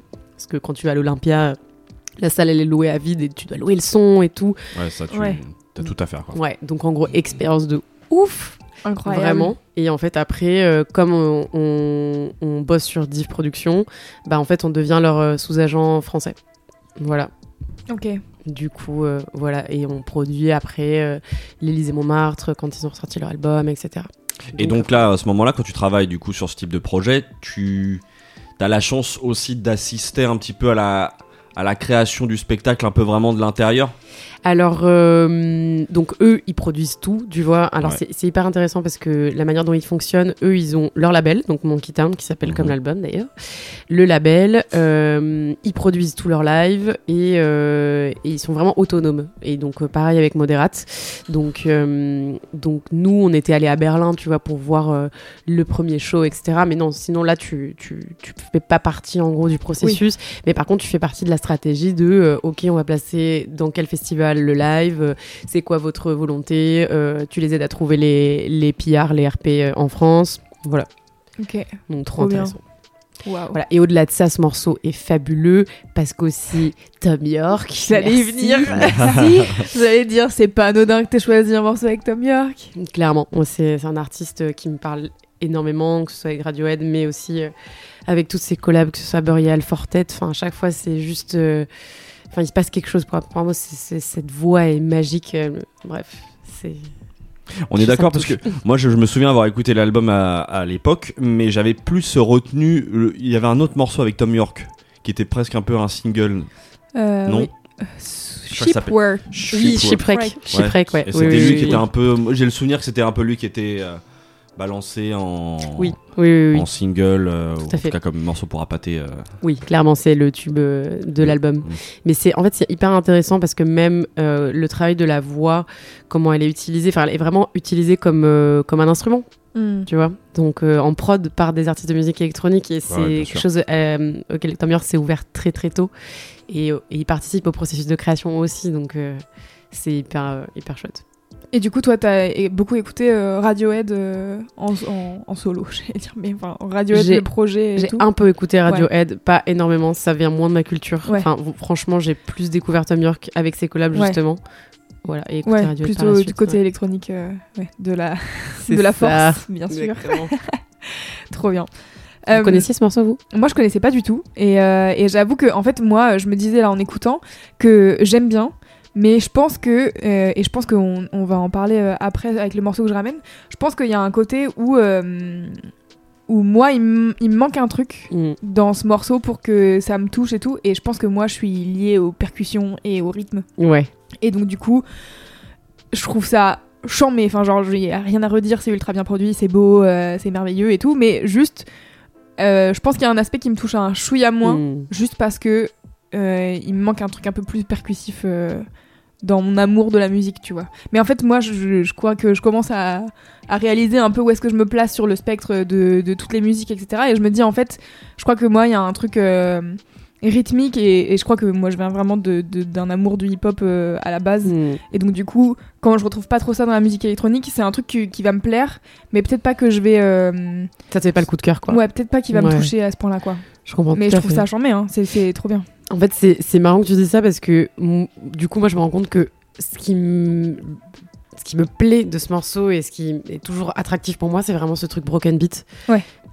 Bass, vraiment au final à l'anglaise, même si c'est des Allemands, mais euh, qui est qui est un truc un peu constant, Mhm. même aussi euh, dans mon amour de, du reggaeton. euh, Ouais. C'est sûr que en musique électronique, en tout cas, c'est vraiment ma base, quoi. Mm. Mais tu vois, euh, sur euh, Monkey Town, je- on en avait parlé euh, il y a pas si longtemps euh, de, de l'EP de Silver qui était sorti euh, chez eux. Mhm. Et donc, du coup, chez Silver, je retrouve ce truc-là, tu vois. Où il y Mm, a, où il y a une, un espèce de truc où vraiment les, ça te tabasse la gueule. Et moi, j'adore ça, quoi. Je... Mais, mais c'est vrai que là-dedans, il y a aussi de ça, tu vois, genre dans, le, dans les rythmiques du morceau et tout. Mais c'est plus euh, Ouais, ouais, je en tout dessous, je trouve. Je comprends tout vois, à fait. Je sais pas comment expliquer. Mais tu préférais c'est clair. sûrement leur dernier album, Ok, le dernier dernier. ok, très bien. J'irai écouter. Moi j'aime beaucoup. Moi j'adore ça. Ouais. J'aime beaucoup cette. Euh, un grand fan de Caribou, cette scène-là, et même si j'avoue, euh, dans cette entité-là que tu, que tu décrivais, euh, je suis plus apparat euh, que mode selector, Mm. quitte à choisir. Euh, je sais qu'apparat, c'est vraiment de la musique qui me touche en, en plein cœur. euh, c'est. Voilà. Euh, mais l'aspect, euh, j'aime beaucoup euh, quand même cette sonorité un peu sombre, un peu mélancolique. et là, c'est vrai que je trouve ça match parfaitement avec, euh, avec Tom York. Et c'est pour ça d'ailleurs, je pense que ça fonctionne bien aussi avec Apparat. C'est que quand même, Ouais. cette voix qu'il a, Apparat, ça. pff, moi, ça me fait décoller quoi. Ouais, mais Moderate, c'est quand même. euh, ils ont créé un vrai truc, quoi. Mm. C'est vraiment un- une entité à part. C'est pas juste euh, le band de Mode Selector ou le band de Apparat. Enfin, ils ont Oh réussi. non, c'est. euh, et, et peu T'as le d'artistes meilleur un peu, t'as ouais. le meilleur des deux quoi. Ouais, ouais, peu d'artistes réussissent à faire euh, qu'un projet comme ça soit euh, limite plus, plus grand et grandisse plus vite que leurs euh, projets euh, principaux, quoi. Je suis d'accord. Mais En fait, c'est ça, c'est que je crois que mode selector tout seul va, ça va un peu moins me toucher. C'est-à-dire que, bah, un peu comme nous, c'est-à-dire que je vais, euh, je vais constater euh, la, le, la perfection du travail, mais euh, quand ils sont peut-être pas forcément justement avec euh, là, ça fonctionne trop bien parce qu'il y a Tom York qui justement me ramène cette, euh, cette émotion. Clairement, ouais. Euh, quand il n'y a pas forcément le chanteur ou la chanteuse pour accompagner euh, la prod, ça va, je vais être un peu plus extérieur à ça. Je comprends Ce qui n'est effectivement pas le cas quand j'écoute Apparat tout seul parce que là, bon, je, je chiale toutes les larmes de mon corps. et Les frissons. Ah ouais, t'es ah, ah, ok, d'accord. Bon, je me laisse emporter. Oui. Mais tiens, justement, ça fait une belle transition avec euh, une question qu'on pose euh, régulièrement et qui tient très à cœur à, Clément. C'est euh, justement, euh, c'est quoi la musique ou en tout cas peut-être le genre musical qui te met dans tes émotions et qui te fait, euh, je sais pas, ressentir des trucs quoi. C'est pas forcément la chiale, mais ça peut être vraiment genre euh, un truc qui te, qui te prend au trip quoi. C'est une question à laquelle je ne peux pas répondre. non, mais en fait, c'est ça qui fait que, que je pense que je suis DJ aussi. Ouais. C'est qu'il y a énormément de styles différents et de musique qui euh, va me, me provoquer cette sensation. Et euh, bien évidemment, à des moments euh, différents. Mais aujourd'hui, j'ai des morceaux de Galaxy to Galaxy, euh, Underground Resistance, etc., qui me, me, me met dans trance, tu vois. Alors, c'est de la house, des, des trois house, etc.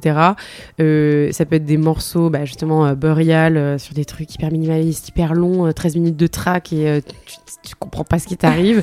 ou des tracks de reggaeton un peu mélancolique, romantique, Ah là là. euh, tu vois. et- Mhm.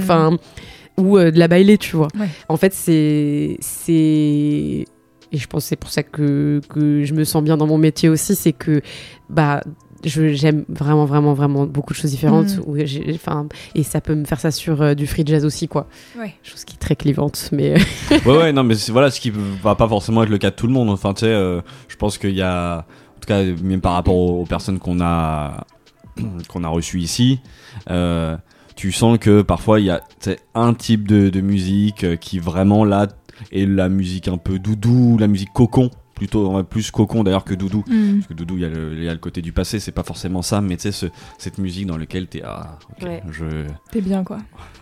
après je pense que clairement euh, il y a des choses que je n'aime pas qui Mhm. ne me font pas grand chose genre euh, la variété c'est difficile pour moi Ouais. genre An- Angèle euh, j'apprécie totalement le projet et euh, Qui est la personne. bien fait, euh, ouais, ouais. exa- exactement. Mhm. Mais objectivement parlant, ça ne me provoque aucune émotion, quoi. C'est Ouais. euh, assez. euh, voilà, ça marche pas. Ouais, ça devient neutre. Ouais, c'est en mode, euh, ce, Oui. n'est pas du tout dans ton spectre, quoi. Voilà, mais c'est vrai que c'est marrant parce que moi je me trouvais très fermée musicalement, tu vois, je me disais ah mais si c'est pas ça ou ça, ça me fait rien et au final non, oui, il y a un lien, il y a un fil conducteur qui est la musique électronique, le travail instrumental d'une prod, etc., des influences, des sonorités, tu vois, qui peuvent se retrouver du coup maintenant de plus en plus dans Mhm. plein de styles.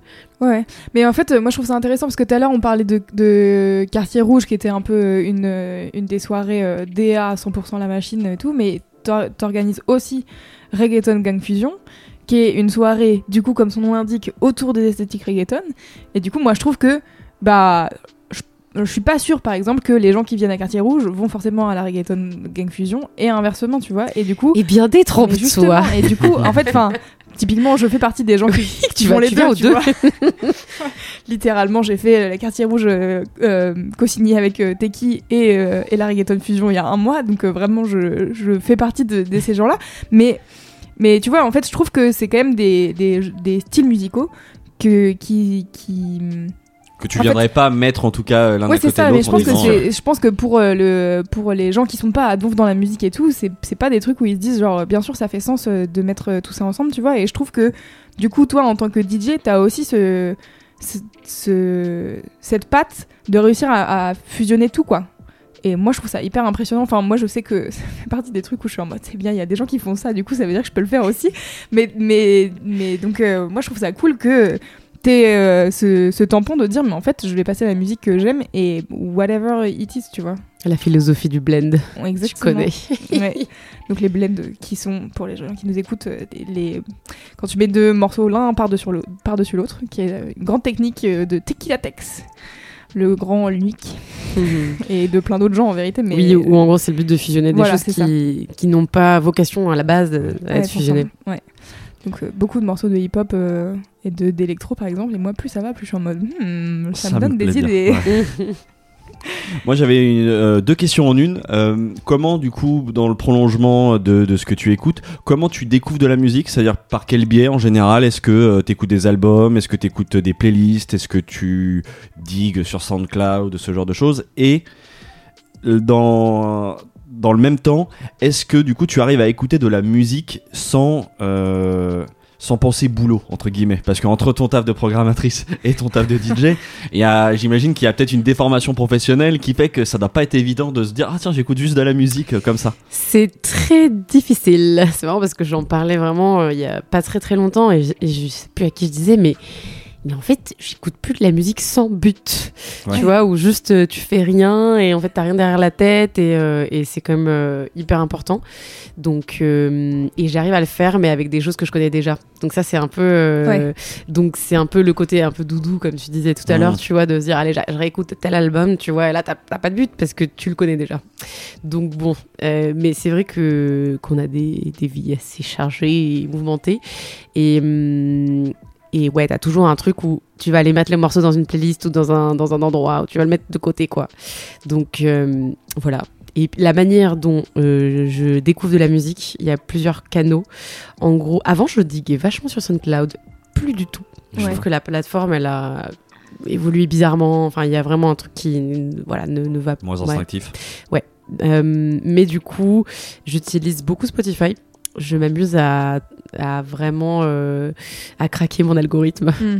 Je le, je le travaille, euh, je le d'un coup je vais switcher, écouter totalement autre chose pendant deux jours parce que je sais que du coup il va revenir vers ces choses-là et euh, en fait j'ai déjà réfléchi à me faire genre plusieurs comptes Spotify, tu sais, pour avoir Ouais. plusieurs algorithmes parce que je trouve qu'il est quand même bien fait Ouais. et c'est assez intéressant euh, parce qu'il te met vraiment des petits artistes autant que de gros artistes. Enfin il y a pas il y a moins ce truc, euh, même si apparemment, oui, tu vois, bien évidemment, tu as des choses mises en avant. Oui, c'est sûr. Euh, J'ai l'impression que l'algorithme, il est encore assez libre. Et après, oui, c'est les, surtout les playlists qui sont euh, Ouais. mises en avant et qu'il a du coup. Mais en vrai, moi je trouve que les playlists de Spotify, enfin je veux dire, pas nécessairement de Spotify. C'est-à-dire que je pense que les playlists éditées par Spotify, Oui. elles, sont, elles sont souvent assez redondantes. Oui, tout à fait. Et moi je sais que quand je finis d'écouter un album et que derrière il me met la playlist automatique, il me met les trois quarts du temps des trucs que j'ai déjà écoutés. Je suis en Ouais. mode vraiment ça m'intéresse pas. Par contre, le- la force de Spotify, c'est les gens qui font des playlists et que tu cherches un, genre fait. musical et t'as 50 playlists d'un truc et t'es en mode waouh, c'est Ouais, super. ouais, grave, c'est genre. hyper bien. hyper bien. Et ça, pour le coup, en fait, tu profites de la force euh, euh, culturelle, euh, musicale de, de plein d'autres gens, de tous les autres utilisateurs, pour réussir à te faire toi-même ton ta propre niche à toi, quoi. qui sont l'héritage de- des playlists YouTube, quoi. Ouais, tu bien vois, sûr. qui étaient méga, méga forts dans les années ouf. 2010. Et moi, je, pareil, j'avais je sais pas combien de playlists. euh, je m'en faisais des playlists, Pareil. etc. Je fais des playlists par mois. euh, Ouais. Moi, je n'utilise plus du tout YouTube, tu vois. Parce que déjà, euh, je, je refuse d'avoir euh, YouTube Musique et du coup, Mm. j'ai de la pub et c'est l'enfer. Trop chiant. Mais, euh, mais du coup, ouais, Spotify. Et en fait, après, j'ai des, je suis abonnée sur Bandcamp et Beatport à des artistes ou des labels. Donc, Bandcamp, j'utilise énormément, énormément cette plateforme parce que, pareil, l'algorithme est hyper bien fait. Euh, T'as de l'édito qui est super intéressant, fait Ouais. par de vrais journalistes musicaux. Et ça, c'est vraiment, vraiment cool. Et du coup, à chaque fois, j'ai des notifications dès qu'un artiste ou un label euh, que je suis poste un Ça truc. quelque chose. Et en vrai, euh, ça, ça me, ça me permet énormément de, de suivre, en fait, de faire le follow-up, de vraiment, euh, Ouais, de manière régulière, euh, mettre un truc. Et, voilà. Mais encore une fois, c'est qu'un but. Mais. euh, Non, mais euh, ça, après, de toute manière, il y a, voilà, il y a euh, comment ouais, toi ouais, mais, tu- mais ça me travaille en ce moment beaucoup, je Ah me ouais. dis. Ouais, ouais, en fait, c'est, je l'ai vraiment remarqué il y a allez, un mois. Je me dis, wow, en fait, là, pas du tout. euh, je, il faut que je réécoute de la musique Ouais. sans. Je euh, pas. Moi, et je alors, ouais, et le meilleur moyen pour ça, à titre personnel, c'est de mettre NTS et euh, voilà, en mode aléatoire et toute une journée au bureau, euh, je mets NTS. Ça, Donc c'est cool. NTS, c'est qui est une web radio euh, londonienne euh, qui est vraiment charmée où il y a. Bah, c'est un peu un équivalent de, de Rins, euh, j'imagine. Enfin, c'est un peut-être pas la même culture. C'est euh, pas la même manière de l'utiliser. Ok. En fait, euh, bah, Rins UK, on va dire que c'est un peu l'équivalent de euh, d'un Planet Rap ou un Skyrock, en Ouais, fait, parce que c'est une radio qui a des ondes FM et qui, euh, Oui, c'est du vrai. coup, euh, Pas faux. vo- voilà, c'est Ouais, un plus un peu plus grand public, on va Mhm. dire, Euh, et et la plateforme utilise moins la- le, le site que NTS, Ouais, alors que NTS a vraiment vraiment travaillé son site pour que tu puisses retrouver des trucs par émission, par style, par inspiration, par mood. Et, Et, moi, en vrai, il y a les playlists. Et ça, mon gars, mais c'est ça. Toujours. Je, vraiment, je remercie les gens qui ont décidé de lâcher leur playlist parce qu'en fait, il y a Mm. vraiment souvent, par exemple, moi sur Rhin France, je sais que souvent ça me frustre parce que sur les podcasts, il n'y a pas les playlists. Il y a juste. Ouais. Et voici le nouveau show de trucs était en mode. Oui, mais donc du coup, je vais encore passer deux heures et demie à trouver le track ID de ce morceau qui est pas chasamable. Ouais, tu, elle, bah, il, est- quand ils étaient sur Mixcloud, du coup, Mixcloud Ouais. analysait pas mal de morceaux, tu Ouais. les avais. Mais maintenant, ils ont switché sur SoundCloud en replay, effectivement, et euh, c'est moins pratique. Mais moi, je les mets toujours, par exemple. C'est bien. Je les Bravo. poste. Je suis pour le track ID.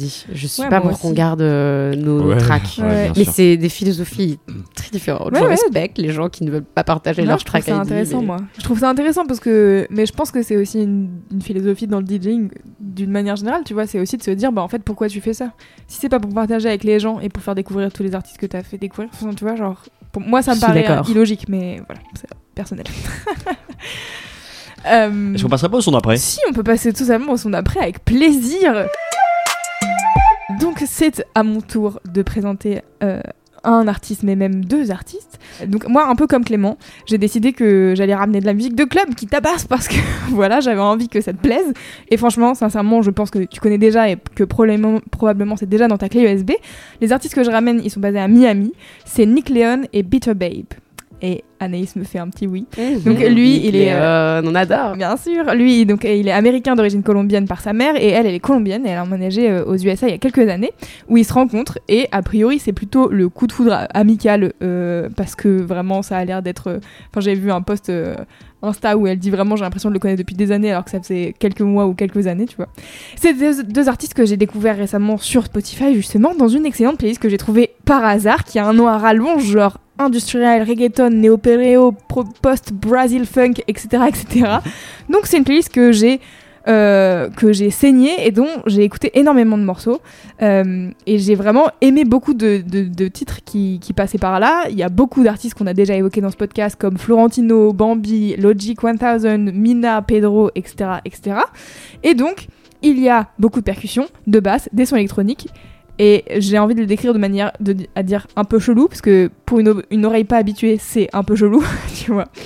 Et c'est vraiment une scène musicale qui, moi, me parle, que je trouve fascinante, et une musique qui, du coup, j'en parlais à, à l'instant, que je trouve vraiment souvent très entraînante parce qu'il y a de la rythmique qui me parle de ouf.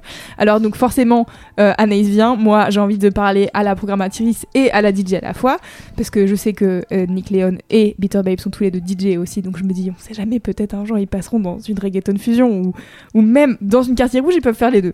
Euh, donc, ils ont sorti un maxi en commun en juin dernier sur le label Club Romantico, qui est donc un label qui a été cofondé par Florentino. Euh, et c'est un maxi trois titres avec deux remixes, euh, un de de Sherman, je sais pas si je prononce correctement, et un de DJ Python. Et euh, ça s'appelle Delirio, comme le titre que j'ai choisi de vous faire écouter aujourd'hui. Je propose qu'on écoute et qu'on parle de musique.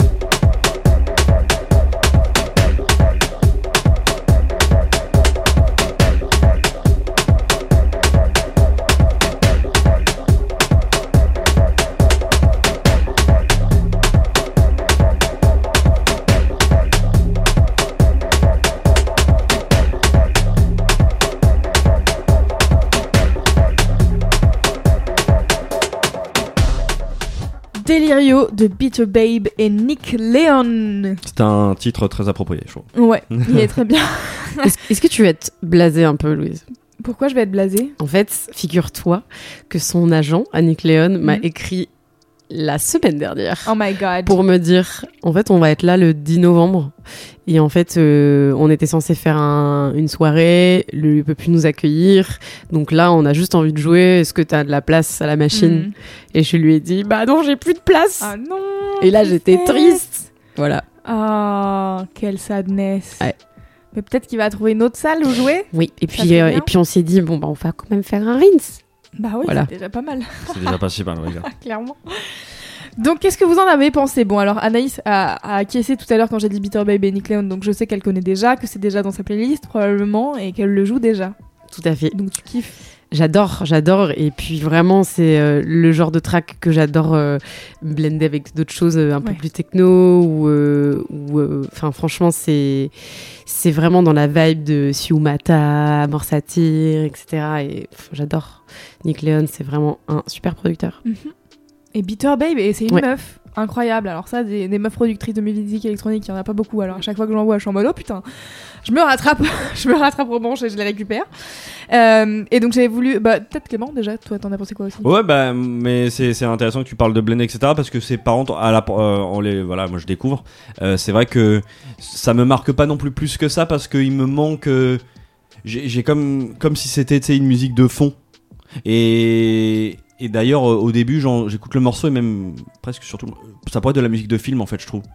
Tu vois, de la musique qui accompagne des images. euh, Mm. Moi, je- en tout cas, alors c'est peut-être euh, ma déformation. euh, À moi, euh, tu vois, avec la réa, mais là, ouais, je- je- j'entends ça, je me dirais, ah ouais, tiens, c'est une musique de, de scène d'action ou de scène un Hmm. peu, tu vois, vraiment où tu viens coller des images Moi dessus. franchement, et- à chaque fois que je- j'entends des trucs un peu dans le style, je pense à Blade.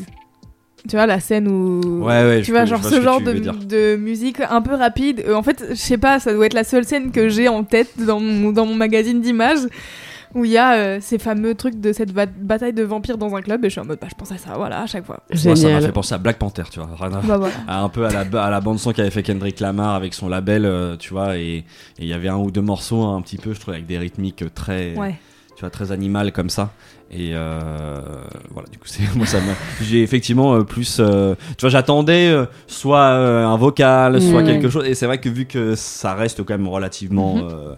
Euh, sur la même tonalité, tu vois, Ouais. hum, ça m'a voilà, c'est ça du coup que ça m'évoque euh, à la première écoute. Et c'est une musique de, de DJ aussi. hein. Ouais, Clairement. Ouais, c'est ça. C'est Que tu mais- vas te- qui va servir Ouais. à te faire une Oui. transition entre euh, un track ou un autre. Et puis ça te met, ça te met tu dans vas- une vibe. Mhm. Ça, ça- Ça, je suis d'accord. Voilà, toi, tu, tu te dis direct musique de film, et c'est exactement ce genre de morceau Mm. desquels moi personnellement je suis friande, et je pense que toi aussi, Louise, Mhm. de se dire, ok, ça, c'est le moment où je vais arriver. Et là, tu les mets dans une vibe vraiment. ouais, ouais. Et les gens deviennent un peu fous. Ça te met en transe en fait. hein. C'est de la musique de trance. Clairement, euh, c'est génial. Ouais, ouais. Oui, c'est ça, et je sais pas, ou peut-être instinctivement, on l'a dit comme ça, tu sais, qui peut, qui prend le, le spectateur et va l'amener jusqu'à peut-être une explosion sur un track euh, Mm. qui envoie et qui est encore peut-être un cran au-dessus. euh. Ouais, f- bah en fait, euh, je sais pas, moi là, euh, de- d'un autre EP de Nick Leon, là, il y a pas longtemps, j'ai fait, euh, j'ai fait un mix pour euh, Radio Béguin, qui est une radio euh, à Lyon, et j'ai fait mes premiers blends dessus. et donc il y a notamment un blend que j'ai fait avec euh, un morceau de, de Santo avec euh, Badney que j'avais ramené il y a pas très longtemps, euh, enfin que j'ai ramené euh, Santo, pas du tout, mais j'en ai parlé il y a pas très longtemps dans le son d'après de Santo et de ce morceau avec Badney. Et, et je l'ai mixé avec un morceau de, de Nick Leon. Et franchement, j'étais trop contente parce que c'est à peu près le même BPM et tout, et donc ça rappe un peu, ça kick un peu vénère. Et j'étais là, genre, Ah, je vais enlever un peu des, des, des bases de ce morceau-là, comme ça je vais ramener le Nick Leon derrière et tout. Et je- vraiment, j'étais trop contente, j'ai mis mi Q et tout. J'étais là, Hum, c'est super! Ça vraiment genre, fonctionne. Ouais, j'étais contente. Et du coup, là, je réécoutais mon mix, j'étais là, ouais, vraiment, c'est vraiment bien ce moment, je suis contente de moi et tout. C'est magique ce moment quand tu Ah ouais. trouves le bon, le bon enchaînement. Ouais. Ah, le c'est- bon moment Voilà. enfin, c'est genre euh, ouais, dans le morceau c'était trop cool et donc du coup Bitter Babe et Nick Leon donc je vous ai dit euh, tous les deux ils se sont rencontrés à Miami ils sont sur de, de la scène là-bas donc j'imagine qu'il y a aussi un peu des influences de Miami Bass euh, dans, dans tout ce qui dans ce- tout ce qui rassemble tous les deux. J'avoue qu'il n'y a pas énormément d'infos sur eux sur les internets, Euh, mais par contre j'ai trouvé quelques articles euh, sur euh, leur maxi et je me suis vraiment dit que les médias musique étaient vraiment très spécifiques et trop avancés pour le commun des mortels en fait. Parce que genre les journalistes ils écrivent des noms de genres musicaux comme si toute la planète savait exactement de quoi il s'agissait, alors qu'une personne moyenne dans le dans le monde tu lui demandes de qu'est-ce que t'écoutes, elle répond de tout. Non, non, je ne pense pas qu'on écoute de tout puisque par exemple moi je savais pas qu'en écoutant Nick Leon et Peter Babe j'écoutais des morceaux inspirés à la fois de la guaracha, de la changatuki et du Dutch bubbling. Vous non plus, j'imagine, car Non, moi.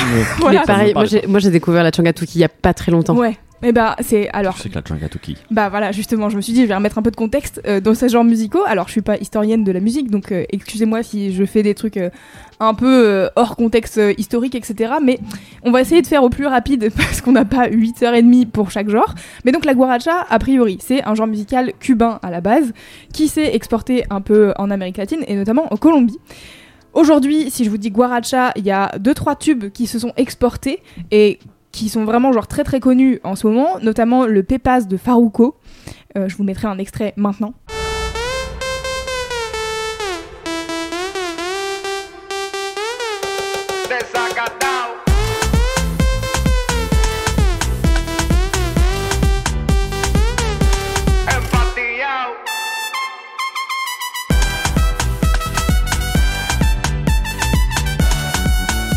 Un morceau qui s'appelle euh, Baila Conmigo de Davy. Et donc c'est des rythmiques assez percussives, euh, plutôt particulières, et des sons de cuivre enregistrés, mais plutôt sur un logiciel de MAO que vraiment des vraies trompettes, tu vois. Donc ça se sent que ça a été appuyé sur une touche.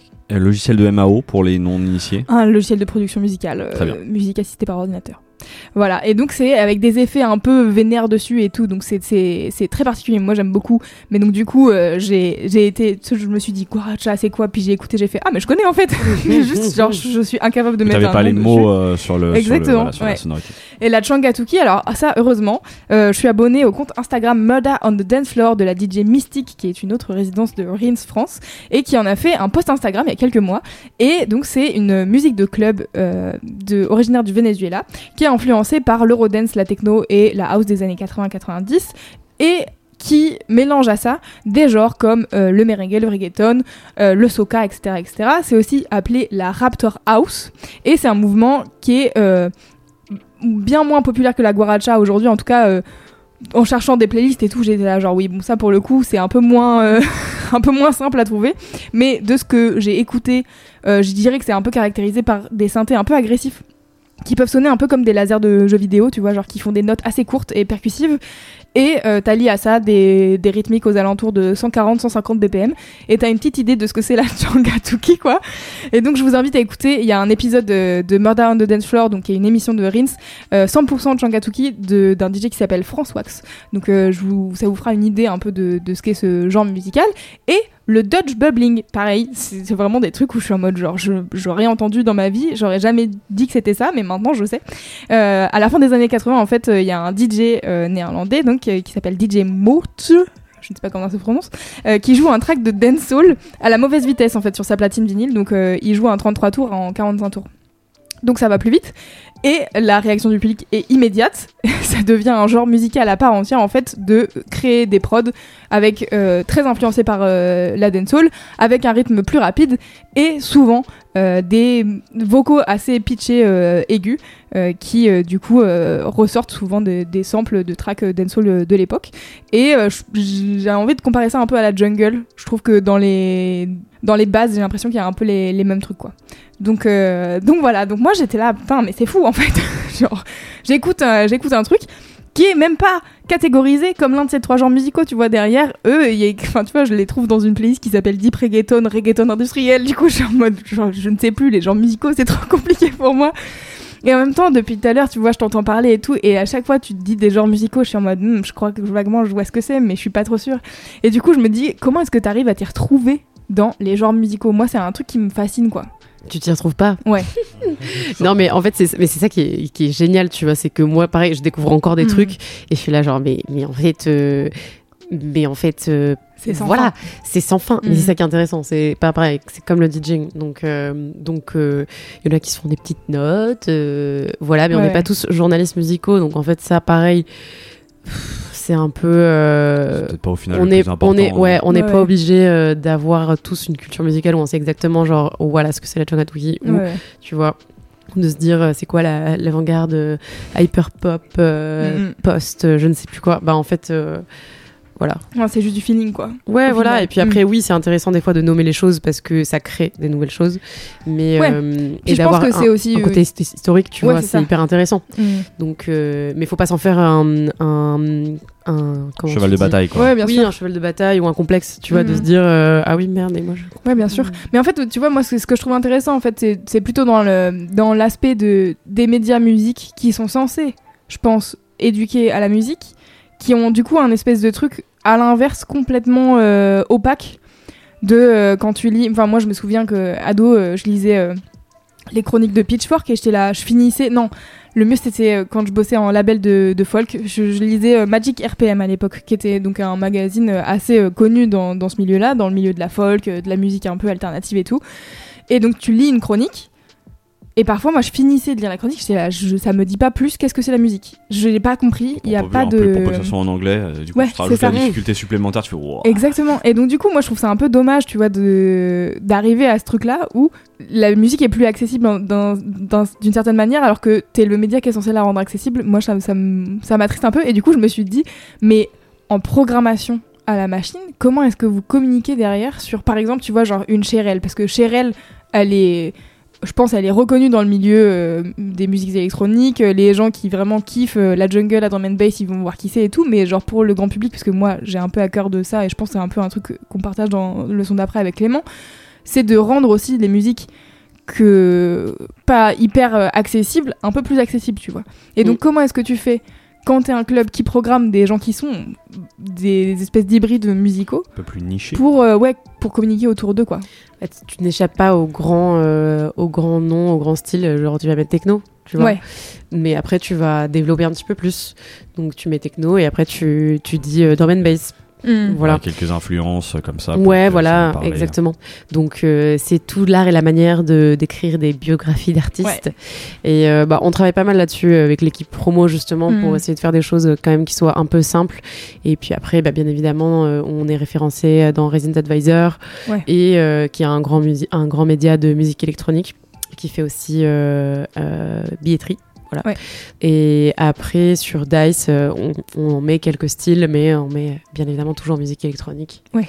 Voilà. Donc, Oui, qui est euh, le grand parapluie en fait. euh, Après, c'est le propre, tu vois, d'une communauté. C'est que, c'est-à-dire, tu vas, t'as envie d'avoir des gens de l'extérieur et du grand public, mais t'as aussi envie d'avoir le cœur de la communauté mm. qui lui saura de quoi tu parles quand tu dis euh, drum and bass parce que c'est sûr que si tu dis à quelqu'un euh, ça va être de la techno et il arrive devant Cherelle euh, ça risque pas Oui. d'être euh, tu vois peut enfin pas être ravi, euh, ouais. et ouais il va pas s'amuser donc en fait Mm. faut être aussi un peu c'est pas honnête tu vois mais euh, faut être aussi un peu transparent sur Ouais. euh, sûr. sur les styles un peu poussés Mm. et Si ça parle pas aux gens euh, comme ça, c'est que voilà. ça risque de pas leur parler aussi. euh, exactement voilà Bah, pas forcément, tu vois. Non, mais Parce ou- que- après, dans ce cas-là, t'es dans une, t'es dans une optique de Oui, oui, non, curiosité. mais c'est tu vrai, vois ce oui, que je veux oui, dire t'es pas, j'allais prendre en exemple, donc d'accord. tu t'arrives pas avec du coup des- une idée hyper préconçue Ouais, et, euh, tu te prends, euh, voilà, tu te Mm. prends le spectacle et voilà.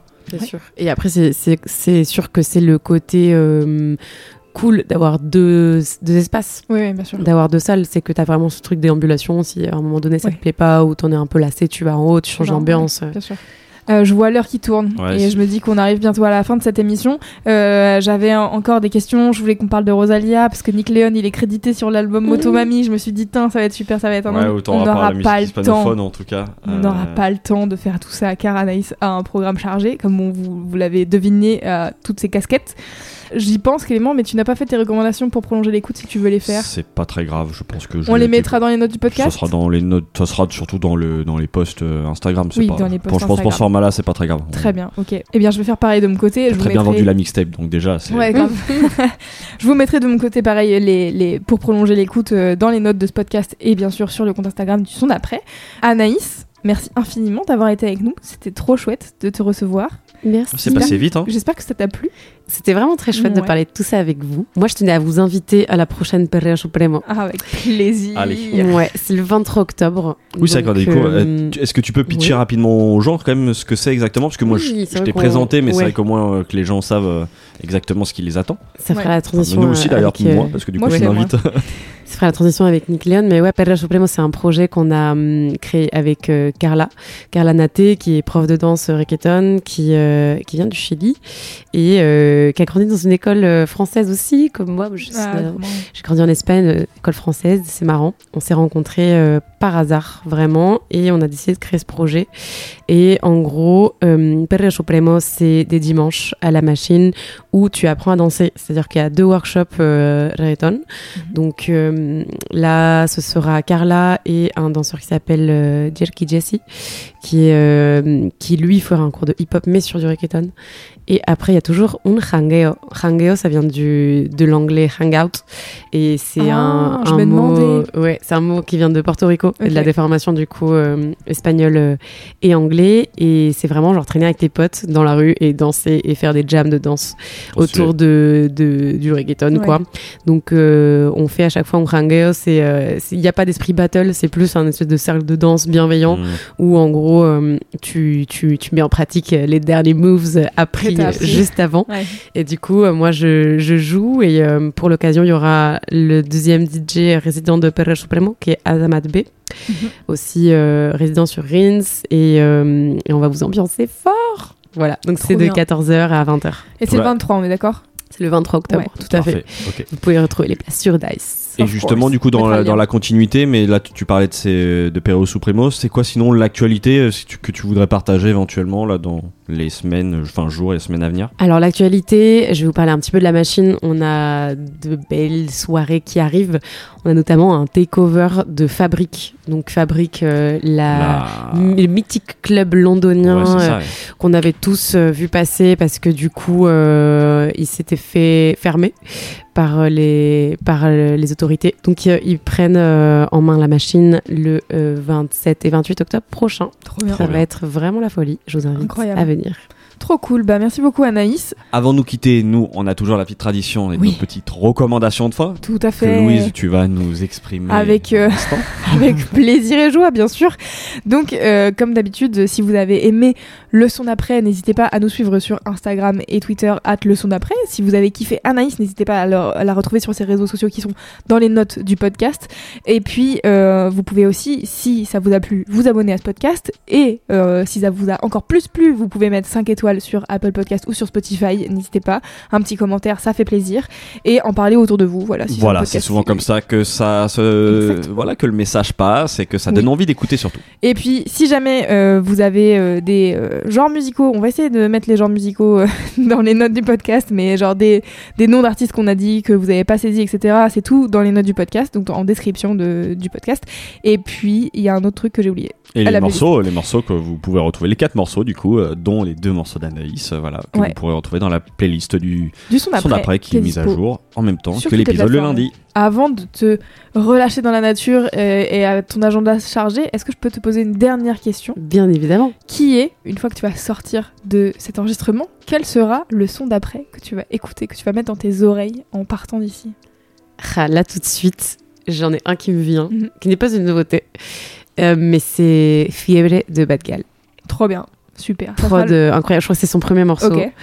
Euh, C'était vraiment un baby. Elle a lancé ça sur YouTube, euh, ça a cartonné, mais euh, pff, allez voir le clip. Genre, c'est produit avec euh, ses trois 3 potes. centimes. C'est Ouais. incroyable. Trop bien, ok. Bah, ce sera le morceau de clôture de cet épisode. Ça, ça me plaît beaucoup. Trop cool.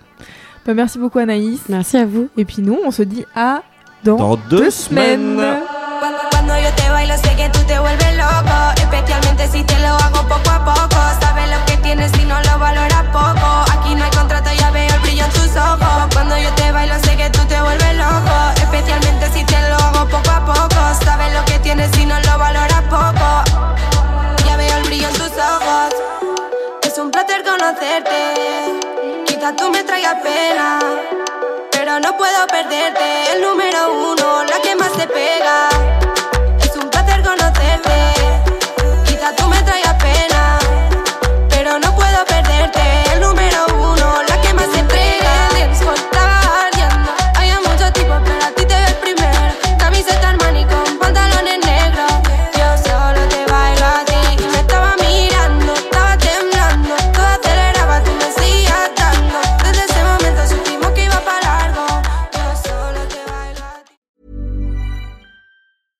Ever catch yourself eating the same flavorless dinner three days in a row? Dreaming of something better? Well, HelloFresh is your guilt free dream come true, baby. It's me, Kiki Palmer. Let's wake up those taste buds with hot, juicy pecan crusted chicken or garlic butter shrimp scampi. Mm. Hello Fresh. Stop dreaming of all the delicious possibilities and dig in at HelloFresh.com. Let's get this dinner party started.